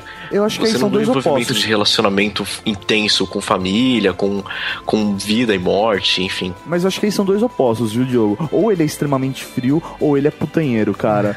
É, se for ver, é, realmente eu vejo esses dois lados. Ele não tem aquela. Não é mediano. Então são fa fala um extremos. putanheiro. Fala um gênio putanheiro. Albert Einstein. Albert Einstein é gênio putanheiro. Porra, velho. Catava. Porra, tá aí. Stephen É, Hawking. Stephen Hawking. Stephen Hawking. Ele é um gênio putanheiro. Então, Olha só. e desapegado da vida. desapegado da vida. Boa, olha lá. Entendeu? São, pra mim são extremos, cara. Steve Jobs, ele não era putanheiro, mas ele é frio. Ele É. é frio calculista. E pra mim, o Steve Jobs eh, representa, né, pessoalmente, é, a mesma a mesma loucura perfeccionista e artística do que Da Vinci. Pra mim, é, é, ele estaria na mesma balança, sabe? A mudança que ele influenciou na humanidade estaria próxima da mudança que lá Da Vinci influenciou. E que bom que a gente tem um reconhecimento pra Jobs também, né? Sim, sim, ele também foi reconhecido durante a vida, né, cara? Dom Lorenzo, aqui está o seu retrato. Ma che bello!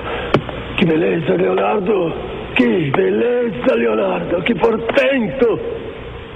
E, no entanto, não sei por que tenho a impressão de ter posto a perder a minha obra-prima.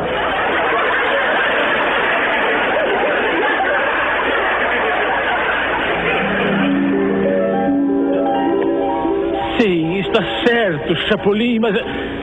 Mas essa solução não serve para mim. Por que não? Veja, em primeiro lugar, porque eu não tenho um quadro pela metade ao qual só falte o rosto. Em segundo lugar, ainda que eu tivesse, eu não seria capaz de pintar assim em poucos minutos, como fez Leonardo da Vinci. E em terceiro lugar, acho que o general não vai demorar. Claro que não demora, porque já chegou. Nossa! Quero ver meu retrato. Oh, bom, imagine, general, que. Espera, calma, calma, calma, calma, não friemos cânico.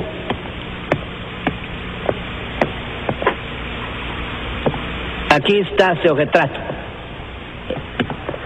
Que vai fazer, Chapolin? Eu já disse que seu retrato é meu papai. Mas é idêntico ao general Vivar. Mas onde está a semelhança? Dê só uma olhada. Mas que maravilha! Esse pintor é um gênio! Eu me vejo num espelho! Não contavam com minha astúcia. Eu. E a gente vai terminar assim, sem falar de Mona Lisa? Jamais. Não, não, não, não, não. Cara, assim, uma das obras mais conhecidas do Leonardo é com certeza a Mona Lisa, né? Com certeza, né? Ou a Gioconda, né? Como é conhecida, qual é o nome mesmo dela, né? Mas, basicamente, Leonardo ele foi chamado para pintar, né, a Mona Lisa sendo a esposa de um grande conde da, da região ali da França. Mas não se tem certeza, né, Diz a lenda, diz, a lenda, né? Diz a lenda que, que é isso, mas não se tem certeza. A questão é, o Leonardo ele ficou três anos pintando essa obra e ela nunca foi entregue. Então ela estava o que guardada, ela estava estocada por Inacabada, né? Isso. É, ele, ele foi fazendo com o passar dos anos, porque ele nunca achava que estava perfeito. Ele falou, eu vou conseguir a perfeição nesse quadro. Então, até ele morrer, ele foi pintando. Mas outras lendas também dizem que hum, não era uma mulher, que talvez fosse ele. Ele mesmo, a versão feminina dele. a- Sim, sim, até pela proporção. O que que rola? É, aí eu acho que vai até um pouco das teorias, né? Daquela questão... Teorias conspiratórias. Conspiratórias. Né? O próprio quadro, ele segue aquela- uma proporção, né? A proporção nós encontramos nas, nas subdivisões áureas que, que existem no quadro. É, se vocês analisarem, é, os eixos são perfeitos, a, a equalização da, da posição dos olhos, é, junto com, com o eixo principal, do horizontal do meio do- dos ombros, tudo é perfeitamente geométrico. Então, é, se nós transformarmos isso num gráfico e depois numa equação, a gente volta dentro da proporção áurea. Então, assim, pra vocês terem noção da preocupação que Leonardo tinha. Mas também existe uma outra teoria por trás dessa imagem. Que rola? Todo mundo, né, sabe da perfeição que essa imagem tem. Sempre foi a busca de quem é essa pessoa. Quem é essa pessoa? De quem que é o sorriso, De né? quem é o sorriso de Mona Lisa? Aquele sorriso contagiante, né? Aquela, aquela coisa... Contagiante demais, Maurício. É. É, cara, porra, você... É, É, no caso, é, de certa maneira você tá certo. Não tem como você olhar para aquilo lá e não dar, dar um leve sorrisinho. você não tem como olhar pra aquilo e não dar um leve sorriso e falar, porra, olha que legal isso. Cara, eu nunca, eu nunca, nunca olhei pra essa imagem de um leve sorriso. Ah, velho, você é o cara que prefere uma real doll ao, Ah, é ao punheteira, punheteira. Não, não, não, tô, falando- tô falando sério, eu não tô de sacanagem com você. Eu não tô, sabe? É que criticando. você vê ele como o próprio Leonardo. Não, cara, É. eu nunca, eu nunca olhei pra essa imagem e, e pensei como algo, sei lá, cara, divertido. Uhum. É, eu sempre achei muito mais enigmático do que do que contagiante, que foi a palavra que É. você usou. Tá, pode ser. Mas isso, é, de certa maneira, é contagiante. Porque você, se você acha enigmático, você fica observando ela. Tudo É. bem, mas é que um sorriso contagiante e um sorriso É, é. enigmático são duas coisas Não, completamente não, não. Eu falei, diferentes. a obra, ela é contagiante. Não, tudo bem, mas Ah. é isso que eu tô falando. No contexto de um sorriso contagiante e um sorriso enigmático, são duas coisas diferentes. Eu vejo, sim, como eu entendo ser uma obra contagiante, mas não um sorriso Sim, contagiante. então, uma obra contagiante. É isso que eu tô dizendo. Ela é uma obra eu contagiante. queria muito ouvir o áudio foi obra ou um sorriso que você disse. Volta e vê, volta e vê. Eu tenho certeza que se for sorriso, você vai cortar pra não aparecer na edição final. Não, não, se for eu deixo, eu prometo. Então tá bom. aquele sorriso contagiante, né? Mas a parada é, cara, que eu, eu realmente acho muito enigmático, sabe? É um sorriso muito simples. Assim, porque é um sorriso que não é um sorriso. Sim, mais ou menos, é aquela coisa meio sem graça, né? Ela é meio safadinha, né? Eu, eu tenho uma teoria. Eu tenho minha própria teoria. Criei- Sua própria teoria. Isso, criei ela hoje. Olhem essa imagem que eu tô passando pra vocês agora. Que está no post. Isso, que está no post. O nome da, o nome da imagem é São João Batista. Eu tô vendo a imagem com o dedo do meio. São João Batista te mandando tomar no cu, é isso? Essa obra, ela tem o nome de São João Batista e o modelo usado para criar essa obra não é ninguém mais, ninguém menos que Salai, filho da puta que era o aprendiz dele. E eu acho que no fim da vida, Da Vinci olhou assim e falou: Salai, eu vou te fuder. e, e zoou com ele, falou: vou zoar contigo. Você vai se virar pelo- menininha. É, pelo tanto que você bagunçou comigo. Então você vai ser lembrado pelo resto da sua vida como uma menininha. Você acha? da sua vida e da sua morte. Mas é a cara, igualzinho, meu. Cara, não, não. Você tá comparando Não. Mona Lisa com o Salai do São João Batista. Ah, mas eu não, digo mas- uma coisa, é, mas eu digo uma coisa. Eu acho mais provável, mais provável, por toda a história, sem sacanagem, tá? Que ele amasse o Salai do que Fizer, pra fazer uma quisesse fazer porque ele era um filho da puta. Ah. Porque ele era um filho da puta, mas ele era um filho da puta adorável. O, o Da Vinci gostava do Salai, cara. Ele não. Não, ele Ah, tinha paciência, é diferente. Mas uma paciência que um pai tem por um filho. Assim, a Mona Lisa, ela foi tão trabalhada, só pra vocês terem uma ideia, é, depois estudos com raio-x comprovaram que atrás da pintura que aparece pra gente hoje, existem três pinturas. Então, pelo estudo, dá pra ver que foi retocado três vezes a mesma O tela. quadro inteiro, né? Então, assim, realmente ele tava em busca da perfeição. Mas também existe uma outra teoria. Se você pegar o, o retrato, o autorretrato de Da Vinci, aquela foto famosa, né? Aquela imagem famosa de autorretrato de Da Vinci, a proporção do rosto daquela imagem é exatamente igual à da Mona Lisa. Se você pegar metade do rosto daquela imagem, metade do rosto da Mona Lisa, elas se encaixam perfeitamente, alinhando olhos, boca e nariz. Joelho e pé, joelho e pé. Joelho, pé, joelho e pé. Aí eu acredito que seja o estilo do traço, sabe? Eu acho que não, Por não conta tem uma da relação proporção direta, que ele não. É utilizava, o jeito que o cara cara. sabe desenhar. Daí o cara vai usar a mesma proporção pro rosto dele, você acha? É, cara. É, ele sempre buscava a perfeição em tudo, né? Então, desde o homem vitruviano até a Mona Lisa, então ele sempre fazia o, o ser humano como perfeito. Mas eu acho que pode ter sim uma certa associação. Se é que de fato aquele autorretrato não tem certeza que é autorretrato, a Mona Lisa não tem certeza de quem ela é, ou seja, não tem certeza de porra nenhuma sobre a obra de Leonardo da Vinci. Por isso que a bosta do Dan Brown tá ganhando trufos e trufos de dinheiro, tufos e tufos de dinheiro com aquela merda, entendeu? Ele falou: ninguém sabe nada de Da Vinci, então eu vou ganhar muito dinheiro com esse filho da puta. Leonardo da Vinci é ninguém mais, ninguém menos que Wolverine. Ninguém sabe o passado dele, todo Nem mundo ele, faz né? o que quiser. É, Luiz, eu tô estreia no Year Geeks, né? é. Então, cara, eu não posso deixar de perguntar. Suponhamos que Mona Lisa seja realmente uma mulher. Ok. Me responda, sinceramente. E aí, você pegava ou não pegava a Tu Gioconda? comia? Cara, não, não, achei, não, não vi muita coisa nela, não, ó, sinceramente. Peraí, ela é gorda ou gordelícia? Eu acho que tinha mulher melhor naquela época, não é por mal, não. Eu pegava. Ah, não, velho, ela parece ser limpinha, pelo menos. Porra! Você não tem noção que eram as mulheres daquela época, velho. Se ela não tivesse piolho, estava no lucro, cara. Pô, uma curiosidade legal sobre eh, Da Vinci, né, relacionado com a nossa história moderna, seria o, co- o Codex, né, eu não sei como pronuncia isso. Na verdade é um conjunto de páginas, um livro mesmo com anotações do Da Vinci e que hoje pertence a uma pessoa. É a única, única obra dele que está na mão de uma eh, pessoa, né, não de uma instituição. E o dono desse Codex aí com as informações de Da Vinci, nada mais, nada menos que Sr. Bill Gates. Cara, ele, ele comprou por mais de 30 milhões de dólares, cara. Caraca. Parabéns, Bill Gates. Você vai fazer o que com isso? Colocar um Windows nele? Bom. Não tem onde gastar dinheiro, o que, que você faz? Compre obras do Leonardo da Vinci. É, vocês sabem qual foi a maior utilidade do Codex depois que o Bill Gates adquiriu? Qual? Papel de parede do Windows 95. Filho da puta. Mas é verdade. É? Vale nada, né, mano? Vocês estão rindo porque acharam que era piada, mas é verdade mesmo. Aham, sei. É verdade? Caralho, mano, que bosta.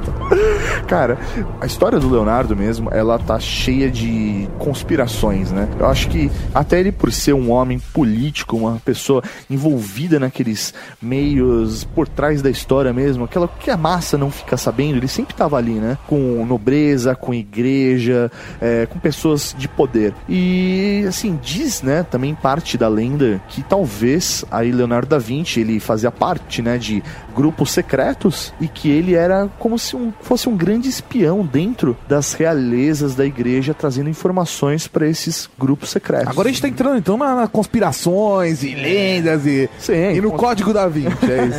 Não, não, não, Código da Maria Vinci. Madalena, na verdade, era esposa de Jesus, é isso. Isso, e amante de Leonardo da Vinci. E amante de Leonardo da Vinci, é isso. Era a mãe de Leonardo da Vinci. Porque ela é a mãe de todos. né? Porra, Mauro. Não, essa é a Eva, pô. Não, mas e diz, né? E até uma das coisas que acabou rolando, né? Por, pelo fato da, de Leonardo da Vinci ele ser envolvido com grandes famílias, famílias influentes na Itália e tal, ele foi contratado por um trabalho muito especial, muito específico. E que trabalho é esse? Fazer o Santo Sudário. Não, vai, vai. Você tá falando que o Santo Sudário. Porque assim, ninguém sabe de fato se o Santo Su- Sudário é, é verdadeiro ou não. A igreja né? assume como verdadeiro. A igreja Ela reconhece a- aquilo como- reconhece como verdadeiro, mas mas cientificamente falando, não se tem certeza de que de fato Santo Sudário foi o paninho que cobriram Jesus depois do falecimento do homem. É, né, se for basear cientificamente, é, estudos através de carbono 14, né, que a igreja cedeu, que aquele tecido não data da idade de Cristo, né? Aham. E sim da época aí do século 14. Né? Então, assim, aí já é mais uma prova, né? Mais uma Ah, linha de pensamento. Teoricamente, Da Vinci é que pintou o sudário. É isso aí. Então, o Da Vinci mesmo, como cientista, ele Pintou com sangue, né? Não, ele pintou com sangue, mas ele- olha que genial. Ele fazia estudos científicos de alquimia, né? Então ele conhecia é, produtos químicos que reagiam com outros tecidos ou com outros produtos químicos. E, meu, ele era grande estudioso do olho humano, né? Ele admirava o olho humano. E a partir do estudo do olho humano, ele entendeu a caixa, né? Aquela caixa preta para se Caixa de luz. Isso é, a caixa de luz para se fotografar. Então, segundo, né, essa, essa teoria aí, é que não existe, não, a igreja não libera o Santo Sudário para mais análises, mas se diz que aquele Santo Sudário nada mais é do que uma grande fotografia do próprio Leonardo da Vinci. Ele simplesmente usou a, a teoria da caixa de luz para refletir a imagem dele. Ele registrou pano. no tecido a imagem dele como se fosse fazendo uma fotografia. Uma foto- Isso aí, a sombra dele sendo refletida naquele tecido, ou reagindo com a luz, né? E depois ele químicos. pintou em cima por sangue, com Passou sangue. sangue. em cima e tinta, né? Então o próprio tecido do Santo Sudário acha substâncias como sangue e tinta, e até pela proporção que tem o corpo e a, a cabeça, com a cabeça e o corpo. Então eles conseguem aí, é, não conseguem é, achar essa proporção correta. Acham que realmente aquilo foi falsificado. E um outro detalhe: a imagem do rosto no Santo Sudário é proporcional às imagens da, Do Da foto Vinci. de Da Vinci. Mas peraí, peraí, peraí. Não, podia não ser Da Vinci. Podia, ser, a Mona Lisa. É. Podia ser a Mona Lisa ou o Salai. Mas a questão Ou o Salai. é proporcional, é proporcional ao, ao às medidas que ele utiliza, né? Ao estilo de trabalho dele. Entendi. Então toda a teoria diz aí que o Santo Sudário nada mais é do que um tecido velho, né, que Leonardo solicitou, né, para a família ali que fez o pedido de se fazer o Santo Sudário, porque até antes desse tinham existido três Santos Sudários, né, que foram desclassificados pela igreja como falsos, e esse foi o último feito que aí estava em posse dessa família, e aí depois a igreja fez a requisição dele, falando que era propriedade da igreja e declarando aquilo como um verdadeiro Santo Sudário de Jesus. Que doideira, cara. Então, assim, é, não se sabe, não, a igreja não permite mais estudos aprofundados, ele fica guardado, esse santo sudário. Né? Dizem aí que a igreja vai liberar para ser visto novamente em 2025, mas até lá, ninguém mais além da igreja pode encostar nele. Caramba. É verdade. E no final vão descobrir que o Santo Sudário nada mais é do que o hobby da Mona Lisa.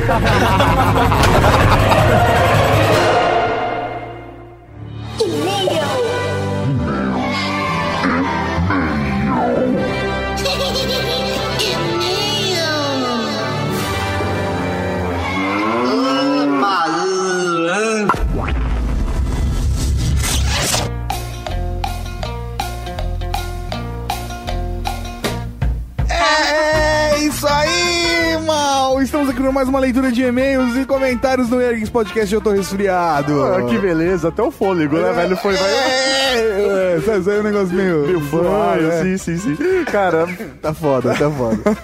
vamos, vai deixar até a torcida, né? Vai deixar a torcida? Você não vai cortar na edição? Porra, valeu, Igor. Vamos- Vamos começar então, velho, porque a gente separou bastante e-mail da galera. Bastante comentário. Cavalaria Geek, presença, tá foda pra caralho. Cara, é muito foda isso, velho. Eu A tô gente- muito feliz. Meu, a galera mandou vários e-mails. A gente fez a,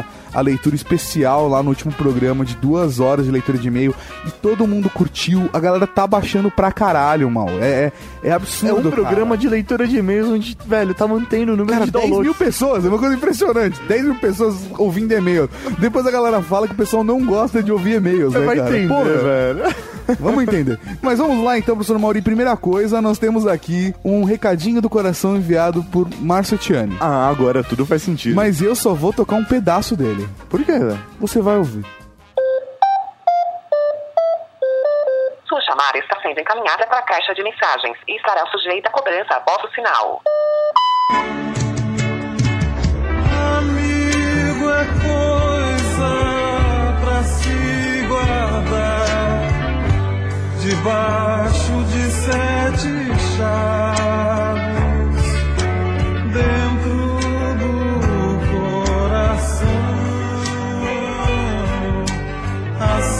Assim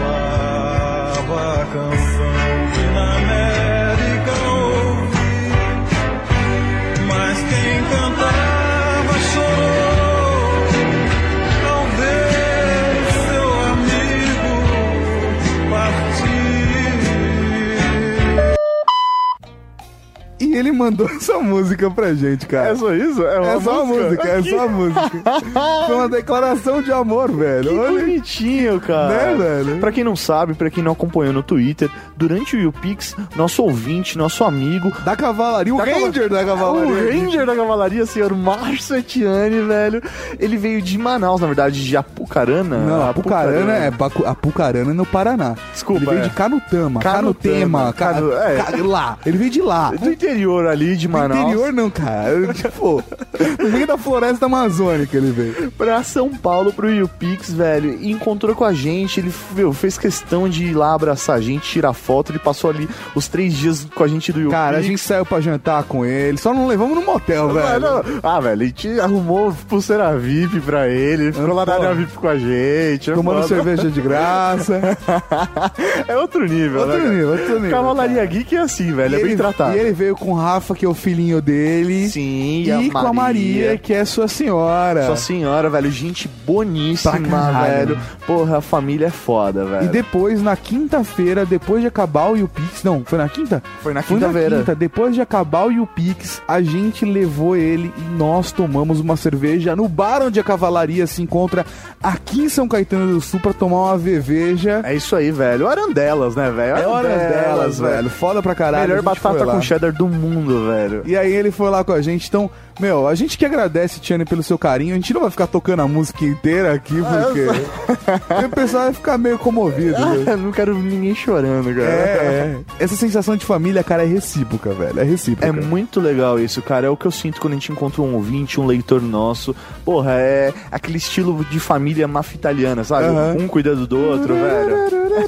Bem, vamos lá, professor Mão. A gente tá num momento muito choro, então eu vou ler o próximo e-mail. Próximo e-mail de Roberta Rampini. Olá, olá, senhores.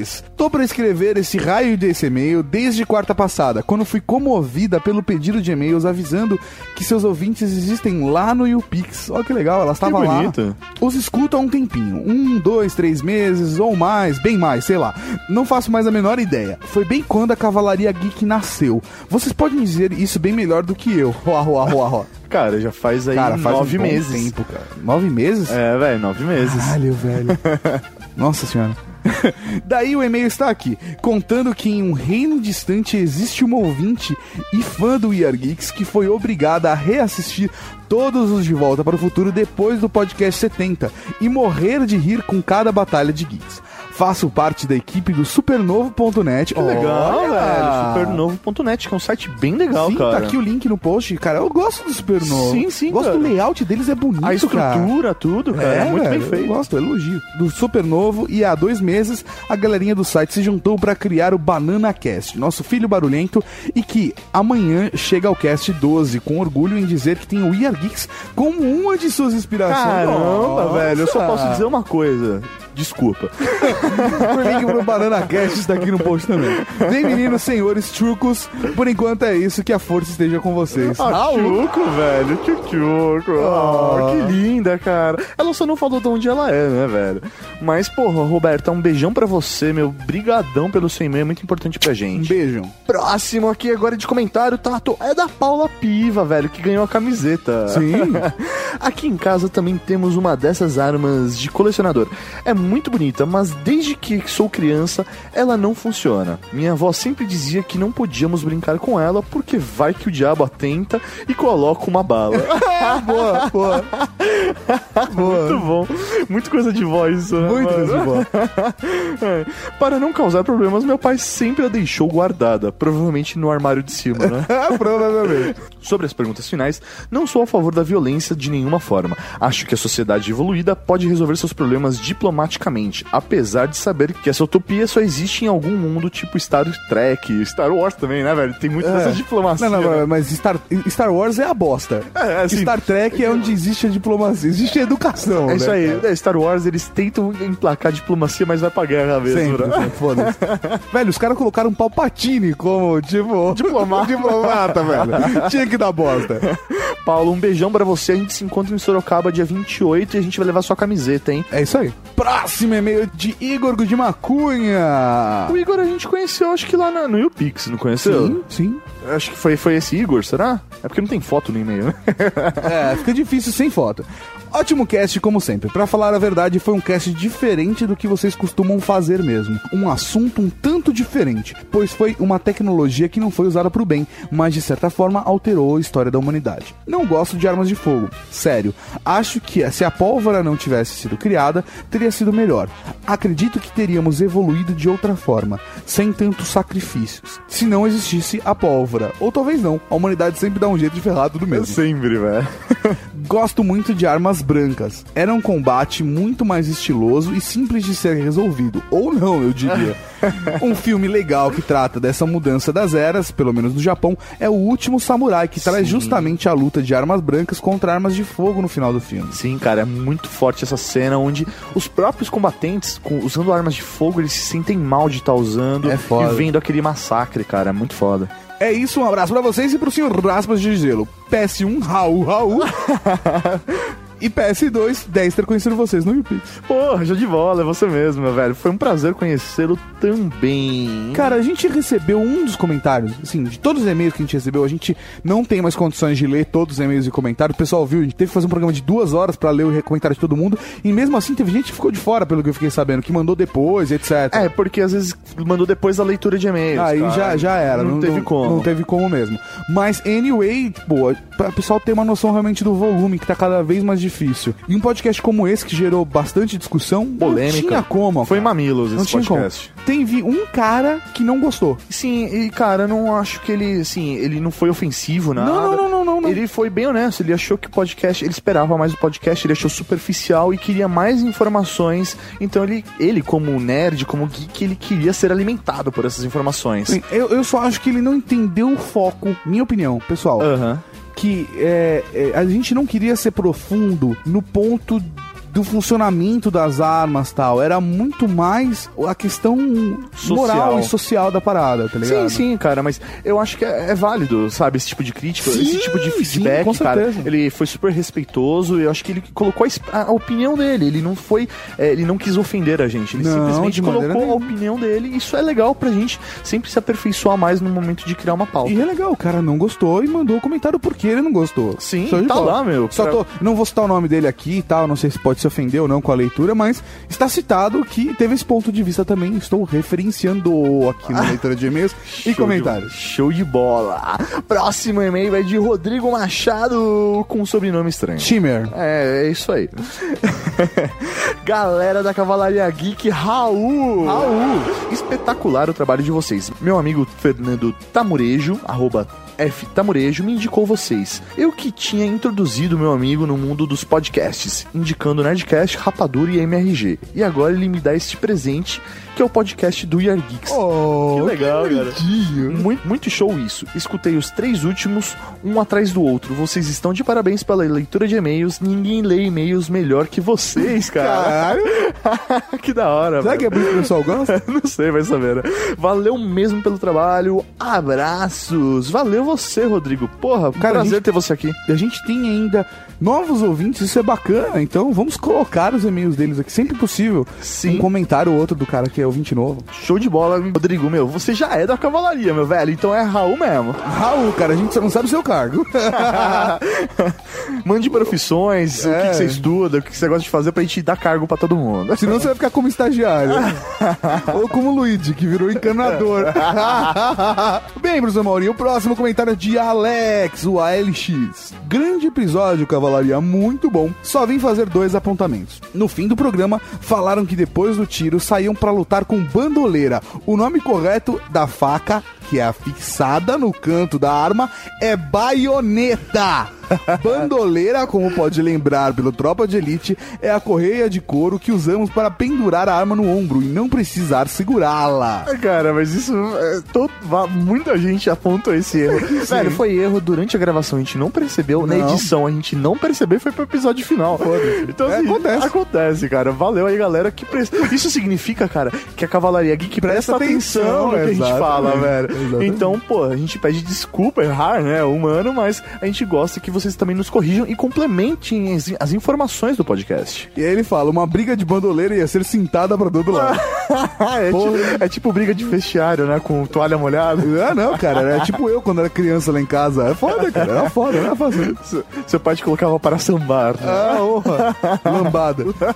Falaram sobre calibres de fuzis. O calibre citado, ponto .30, hoje em dia é mais conhecido como ponto .762 milímetros.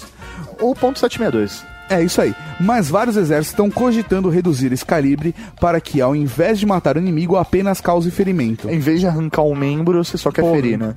Um soldado morto cai e pronto, você elimina apenas uma pessoa. Já um soldado ferido, você tira do campo de batalha o ferido, mais um ou dois soldados que deixam de guerrear para socorrer o ferido. Que da hora, né? Sim. Quer dizer, não que legal, isso não é legal. Mas, Mas assim, que legal estratégia. essa estratégia. Curioso, eu acho que curioso é, é a legal palavra isso, certa. legal não é. Legal não é, é É curioso. Sobre a pergunta final do programa, penso que, como o atual desenvolvimento, poderíamos usar apenas armas não letais, como armas de choque, armas tranquilizantes, bomba de luz, etc, etc. Se vocês têm uma cidade rebelde, será que não dá pra passar num avião bombardeando gás sonífero? Depois é só entrar onde precisa pegar quem tem que ser pego, sem dar nenhum tiro. Abraços. Cara, mas. É a bomba de Rivotril, é isso. a bomba de Rivotril. De Rivotril. time. Rivotril time. Porra, sei lá, cara. Eu fico meio assim, eu não sei. Eu sou meio contra. Eu acho que você não dá opções pra, pra pessoa que tá lá guerreando também é meio complicado. É né? foda, é foda. Bomba de Rivotril ia ser estupro na certa, né, cara? Imagina um exército entrando e todo mundo dormindo, velho. Certeza, Nove velho. meses Nove depois. meses depois, você tem certeza. Como diria Pode- o El Chan, nove meses depois Você você, vê o resultado. resultado, é isso aí. Com o Padre Washington, um abraço. Agora o e-mail é de Marcelo Leopoldino. Ele é engenheiro da computação, então ele faz parte da inteligência, né? Do, Ô, da cavalaria. inteligente. Olha que da hora, mano. E aí, cavalaria, mais uma vez, um parabéns pelo podcast. Venho tentando escrever e-mail ou comentar sempre que possível, apesar do trote padrão dos Simpsons. Conseguiram colocar um contexto histórico no episódio e não ficar com uma cara de Wikipedia. Parabéns aos participantes que, mesmo com outro erro baioneta por bandoleira, conseguiram manter o papo interessante. Meu avô deixou de herança ao meu pai uma arma de colecionador, mas em consenso com a família resolvemos nos desfazer dela. Olha que legal, cara. Sim, não. E eu acho que é legal em consenso de família, cara. Sim, então a não foi uma família decisão de uma pessoa. conversou, exatamente, chegou no consenso de se fazer da arma. Show de bola. Eu, eu achei legal a gente separar esses e-mails e comentários onde o pessoal colocava experiência pessoal, assim, com. Sim, sim. Sob a posse das armas de fogo, não consigo ver a necessidade de ter uma sendo civil. A não ser em uma guerra civil. Entendo En- Entendo que algumas profissões até podem possibilitar que tenha um porte. Por exemplo, meu tio que é geólogo e- possui uma arma que usa quando está no trabalho de campo, mas muitas vezes na floresta amazônica, perdido no meio da selva. Sim, sim, ali é pra defesa pessoal, Sim, é outra coisa. né? Mas pelo que sei, quando ele não está em campo, a arma fica no cofre da empresa e meus primos pequenos nunca viram a arma. Acho que armas de fogo deveriam ser utilizadas apenas por militares e força policial. Cara, concordo com você, mas aí acho que tem um outro aspecto. É, militar, beleza. Agora, força policial, eu acho que falta estrutura, tanto de treinamento quanto psicológico para um policial, pelo menos no Brasil hoje, utilizar uma arma. Então. Olha só seu É, ponto de vista, Maurinho. Eu acho que realmente não só, não só ter o cargo militar faz dar condições a ele.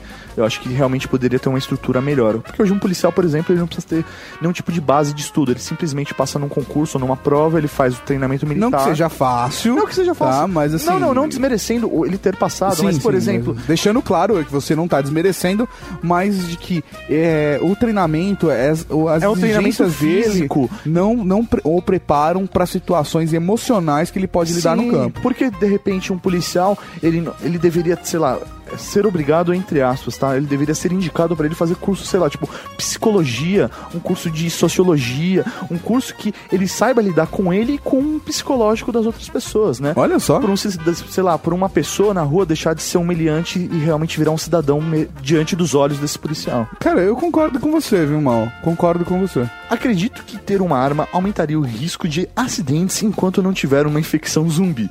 Não vejo Infestação, infestação. Isso. Enquanto não tiver uma infestação zumbi. Não vejo motivos para ter uma arma. Acho que mesmo com uma infestação vou preferir usar um machado. Faz sentido. né? Porque não precisa carregar, né? Mas use um óculos protetor, porque se voar sangue em você, você tá ligado, né? Ah, não, mas a gente considera que ele pode ser imune, né? Também. Ah, é, pode ser. pode ser. velho, um grande abraço para você, velho. Até a próxima leitura de e-mails. Um Raul. Raul, próximo comentário é de João Gabriel. Muito bom, pessoal. Só uma curiosidade, vou fazer uma relação nerd aqui pra quem acha que esse tema não foi geek suficiente. Em 1605, um grupo de católicos ingleses insatisfeitos com o rei Jaime I, que era protestante, organizaram uma conspiração que ficaria conhecida na história como Gunpowder Conspiracy, ou Conspiração da Pólvora. Eles detonariam o parlamento em uma sessão em que vários membros proeminentes da aristocracia protestante da época estariam presentes. Dentre esses conspiradores estava Guy Fawkes, soldado católico inglês e especialista em explosivos, que ficou responsável pela detonação dos tonéis de pólvora no subsolo do edifício e que virou protagonista de um conhecido poema inglês e que mais tarde serviu de inspiração para a graphic novel de Alan Moore, V for Vendetta. Ou V de Vingança. Caralho, Foda. velho. Nessa obra de 1982, o protagonista, conhecido apenas como V, usa uma máscara inspirada em Guy Fawkes e também deseja explodir o parlamento inglês. Porém, num futuro distópico baseado num livro de George Orwell, 1984. E já no início da década de 2010, um grupo hacker começa a aparecer na mídia mundial após ataques à empresa como Sony e ao se colocar ao lado do Wikileaks. Esse grupo, intitulado Anonymous, tem como principal característica o uso de máscaras, igual ao personagem V da obra de Alan Moore. E chegando ao ponto, este grupo nada mais é do que um dos principais revolucionários modernos, estando quase sempre inserido na maioria dos assuntos que tange um mundo da internet. O principal reduto geek. Is it geek enough for you guys? Seja, É o suficiente, É o suficiente pra vocês? Eu sei que seria muito mais interessante e menos cansativo com um infográfico. Porém, careço dos dotes artísticos necessários para tal. Porra, mas Sensacional velho, sensacional a análise, análise velho. dele. Porra, é, é isso que é legal da leitura de e-mails, cara. Quem fica pela leitura de e-mails tem esse complemento de cada um que ouviu e, velho, deixa muito mais rico É o podcast, foda. É um tempero único. Sim. Próximo e-mail, velho, é do André Ruz. Ah, sim. Ele que tem 29 anos é de Bauru, aquele doente. Aquele doente.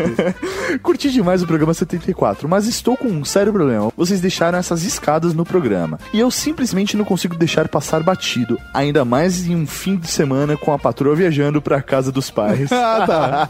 Ou seja, ele ficou só na mão mesmo, né?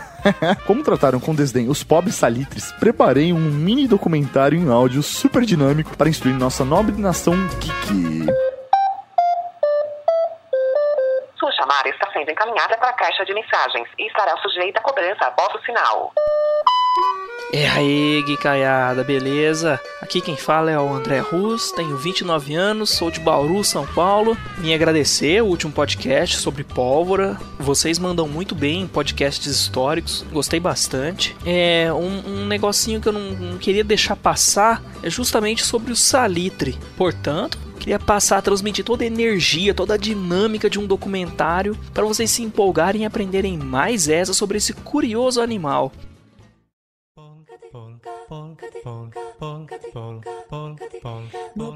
I hate my life. I hate my job. I hate a supimpa vida do salitre.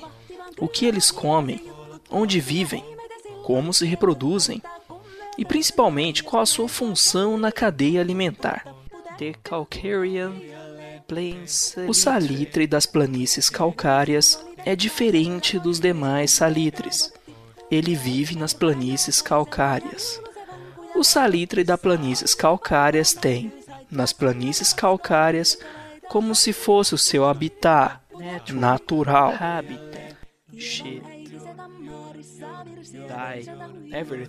Aqui temos nossa pequena mamãe salitre. Vamos chamá-la de Sally. I want a Nintendo 64 to... Assim como os demais salitres, nossa pra frentex Sally teve dificuldades em encontrar um parceiro, dada a sua habilidade de brochar todo e qualquer ser à sua volta. Por isso, os salitres, assim como as tiriças, estão em extinção. Save the Clock Tower. Quando entra no cio, a pequena série secreta, junto com sangue, líquidos amnióticos, tripas, pequenos cristais de excremento e esperma, que são amplamente utilizados no setor militar e em cadeias de restaurantes ou fast food. Besides, it's a trap. Use the force to eat Nossa fagueira Sally está um pouco resoluta em fazer seu ninho, pois precisa tomar cuidado com seu predador, a selvagem tiriça de pintas azuis das sub-ravinas de altitude, que é diferente das demais tiriças. Essa tem pintas azuis e vive nas sub-ravinas de altitude. Of course, internet is for O maior problema das tiriças é sua dieta exclusiva de salitres. Todos sabem que a médio prazo, os salitres causam, além da brocheza, uma terrível caganeira quando mastigados, pois devem ser deixados dissolverem na boca. Do you love geeks? Come on. I have a tower to your clock. Por conseguinte, as tiriças se tornaram um alvo fácil de seus predadores, as temíveis sucatrocas voadoras da orelha roxa das savanas temperadas, que por sua vez é diferente das demais sucatrocas. Ela vive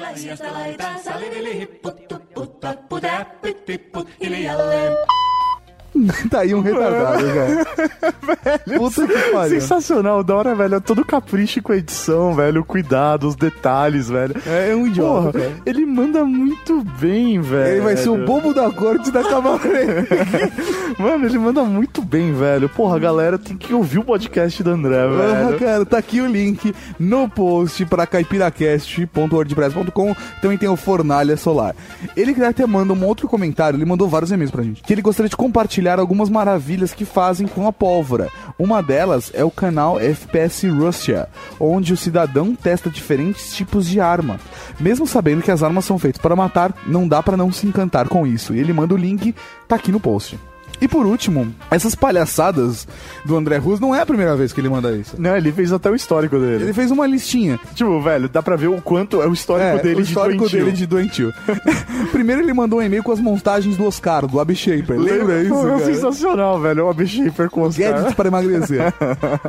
Depois ele mandou um e-mail que tinha tesão pela Chiquinha e que curtia ver quando ela levava uns tapas na bunda do seu Madruga. Porra. Ele mandou um comentário em áudio do De Volta pro Futuro. Ele mandou do Siri, que vocês ouviram no último episódio. E agora o do Salitre, pô. Cara, é um retardado. Velho, precisa arrumar um cargo firmeza pra Não, ele. não, velho, ele não é retardado, velho. Ele é um ótimo retardado. Ele é um ótimo retardado. ele é um, muito um- bem. Um, um retardado com classe. Manda muito bem, velho. Por favor, André, não deixe de colocar a sua Não opinião. Não, não deixa. A gente vai até convidar você pra gravar um podcast. Vamos convidar ele pra gravar um Vamos, podcast? velho. Ele vamos. merece. A gente pega um tema assim, velho, que seja bem assim do feitio. e chama ele pra gravar. Fechado. Próximo comentário é de Andeia. Andeia. Andeia de Oliveira. Será que era Andréia e ela digitou errado, Mauri? Olha, cara, eu chuto Andréia também, hein? Mas vamos lá. Sempre brinco que depois que inventaram a abóbora não existem mais covardes. Brincadeiras à parte, tenho tanto ojeriza a armas de todos os tipos que não consigo ficar próxima delas nem quando vou à sala de armas do Museu de Piranga. É inegável, porém, como dito por vocês durante o podcast, que essa foi decisiva em alguns momentos de nossa história. E o programa está sensacional. Ah, antes que eu esqueça, colocar a- como trilha inicial B.I.O.B. do System of a Down para esse tema realmente foi a melhor presença de espírito ever. Beijos, Andréia ou Andréia de Oliveira. Do caralho, né, mano? Eu acho que isso que é legal também da nossa edição. A gente compartilha muita informação e aí surgem essas ideias loucas de fazer virada, de introduzir tais músicas. É bem legal. E o, mais legal é que a galera repara, né? Então valoriza Sim, sim, mais o valoriza trabalho. mais ainda. E o legal é que as meninas da cavalaria também estão participando cada vez mais, cara. Sim, você viu, velho? Que firmeza. Tanto é que agora- que Andréia seja Andréia, né? Sim, sim. Mas Pode ser, sei lá, um nome italiano. Algum homem, não sei. Porra, o avatar dela era uma menina, tá ligado? Ah, tá, não, beleza. Tanto é que também tem um e-mail aqui do David Balotin, né? Balotan. David, David Balotan, de 25 anos, dando André. Olá, olá, olá, Geeks. E... Depois esse E foi tipo É. pica-pau descendo. E depois. Não entendi, vamos lá. Depois desse episódio, eu oficialmente tenho medo do Diogo. uá, uá, uá, uá. Excelente podcast, caras. Pra variar. ah, para. Vocês falaram. Tá bom. Vocês falaram de asfixia com saco plástico. Vocês já pensaram quão estúpido é esse método de assassinato? É só rasgar a porcaria do saco. o problema é que na hora do susto ninguém pensa nisso. Sempre tenta tirar a mão de quem está segurando o saco. Eu nunca tinha pensado isso. Percebi no filme Quatro Irmãos. Vale ressaltar que este filme tem o que é pra mim a melhor trilha sonora não própria de todos os tempos e por não própria ele se refere a músicas que já, Já são existem, existem, sim. né? Então foi uma montagem. Não foi composição feita pro filme. Sim, foi uma compilação de músicas que já existem. E aí ele segue a cena, ele coloca a cena do filme Quatro Irmãos, onde tá o cara sendo asfixiado por um saco. Simpático. Mas vale a pena assistir. Vale a pena assistir exatamente pelo ponto que nós ressaltamos. Ninguém pensa em rasgar a porra do saco. Sim. Bom, caras, no demais, vou indo nessa. Um abraço e continue um ótimo trabalho. Beijão pra você, senhor, senhor David Balotan. E depois nós respondemos o e-mail marcando hamburgada. Ah, ele mandou um e-mail mesmo? Mandou. Caraca, velho, achei que ele tava mentindo. Próximo comentário é de Tanco, querida Tanco. Sobre armas em casa, eu nunca teria uma arma. Não confiaria em mim mesma com uma arma. Mas meu pai sempre teve arma em casa. Inclusive, sempre soube onde essa estava. Na prateleira mais alta.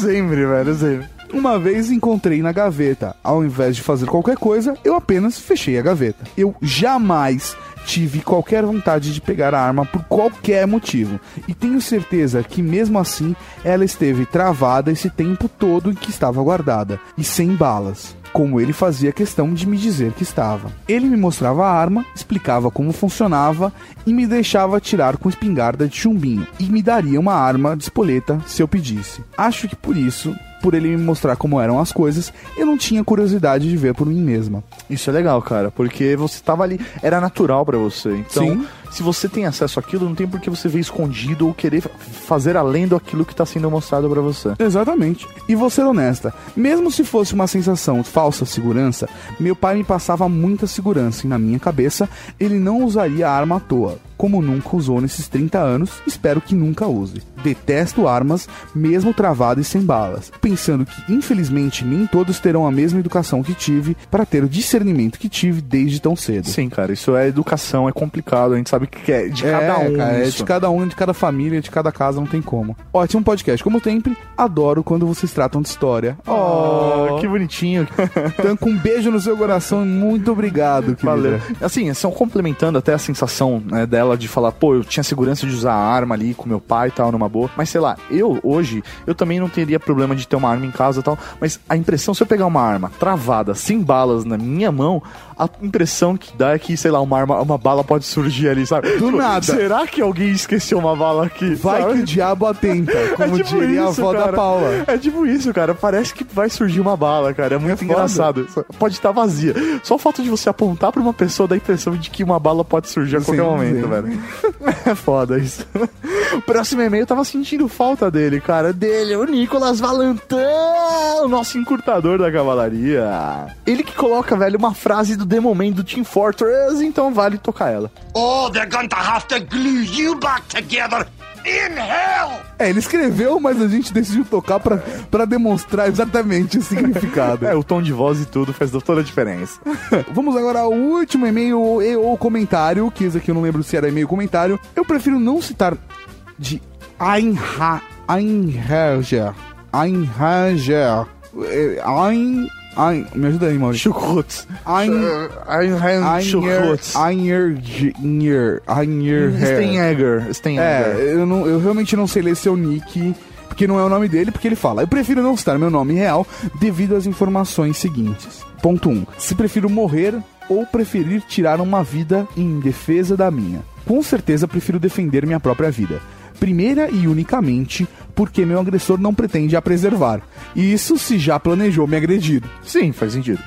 Ainda mais se levarmos em conta que hoje em dia, reagir ou não contra o agressor não significa mais nada. É, cara, isso é foda. Cada vez mais casos de pessoas que não reagiram estão E, sendo né? mortas, né? Isso é foda. Se preferir armas brancas ou armas de fogo, em meu caso específico, eu prefiro armas brancas, pois tenho treinamento militar para combate com facas. Não pergunte como. cara, fiquei curioso. Porra, onde capitula-se o momento de contra-ataque e não de ataque. Além de que o treinamento para combate com facas possui estudos para análise comportamental do agressor, além de anatomia humana para máxima eficácia contra o agressor. Caralho. Legal, velho. Aí é uma tática, é um estudo, tem toda uma ciência por trás. Não é simplesmente pegar uma bala e atirar, né? Sim. E como for citado no podcast, ressalto que não deve se propor para si empunhar uma arma com intuito de autodefesa, independente de sua natureza, caso não domine seu uso e sem preparo psicológico para usá-la, nunca porte uma arma que possa ser usada contra você mesmo. Isso é um ponto importante, cara. Sim, cara, porque se você não tá preparado para aquilo, isso pode virar contra você, né, Um velho? cara com treinamento consegue tirar uma arma da tua mão muito fácil. Esse é o Sim. ponto. Esse é o ponto. E, até ressaltando aí, é, o preparo psicológico. Então você vê que ele realmente tem uma instrução, né? Por último, ele coloca: Nunca precisei usar nenhuma das facas que porto. Espero nunca ter que fazê-lo. Mas farei se isso significar continuar vivo. Caralho, eu fiquei velho. curioso pra saber qual dos nossos ouvintes é que é que é o senhor Ein Einham Einher Ein Einher Einher Vamos jogar no Google, no Google Translator, vai. Einherger. Einherjer. Eu acho que em alemão ficou melhor, né? Vamos ver como a menina do, do Google fala pra gente. Em alemão. Einherjer. É isso aí. É isso aí. Muito obrigado Einherjer. pelo seu comentário. Ah, um abraço pro nosso amigo. Einherjer. Eu tô muito curioso pra saber o que o Einherjer. é de verdade. Ah, é. Então, se você um dia, querido, Einherjer. quiser falar quem é você, pelo menos pra gente, pra matar nossa curiosidade, então, Einherjer. diga quem você é. E por favor, sei lá, quando a gente quiser, a gente, a gente pode te chamar, senhor, pra te qualificar dentro da Cavalaria Geek. Porra, ia ser foda. O especialista em facas, o senhor. Einherjer. Cara, galera, Cavalaria Geek, muito obrigado por todos os e-mails, todos os comentários de coração. Só pra finalizar, velho, como o pessoal manda e-mail pra gente? É só mandar arroba weargeeks.net. Ou entrar em contato direto lá no blog e mandar um e-mail pra nós. Exatamente, é só preencher o formulário e enviar. Você também encontra a gente em facebook.com barra weargeeks, arroba no Twitter e plus.weargeeks.net no Google Plus. Show de bola, galera, é isso aí. Ah, Mauri, já subimos pra mais de 30 mil pessoas que colocaram o We Are Geeks nos seus círculos. Coisa linda de Deus, Tá velho. foda. Cavalaria Geek é foda, né? Raul! É isso, galera. Valeu aí por mais um podcast. Até a quinzena que vem. Forte abraço! Tchau! Tchau!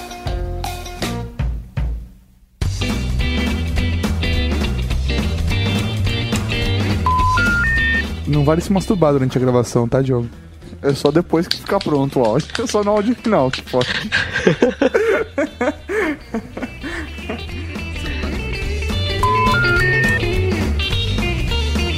Você acabou de ouvir Weird Geeks.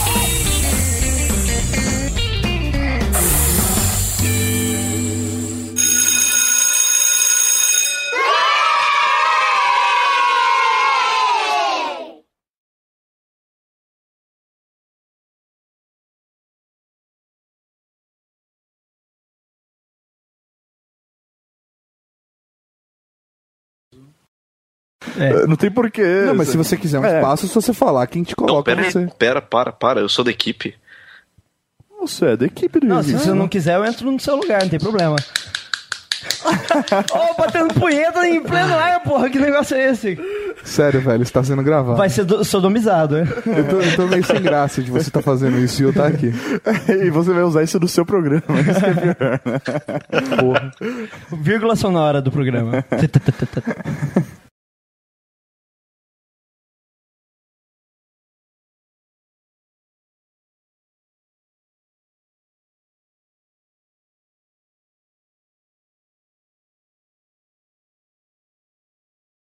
Por uma esclerose vascular, não é isso? Esclerose. Ah, deixa, o Léo Lopes corrige depois no Twitter.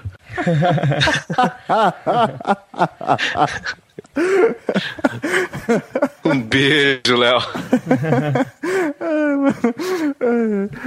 É muito bom.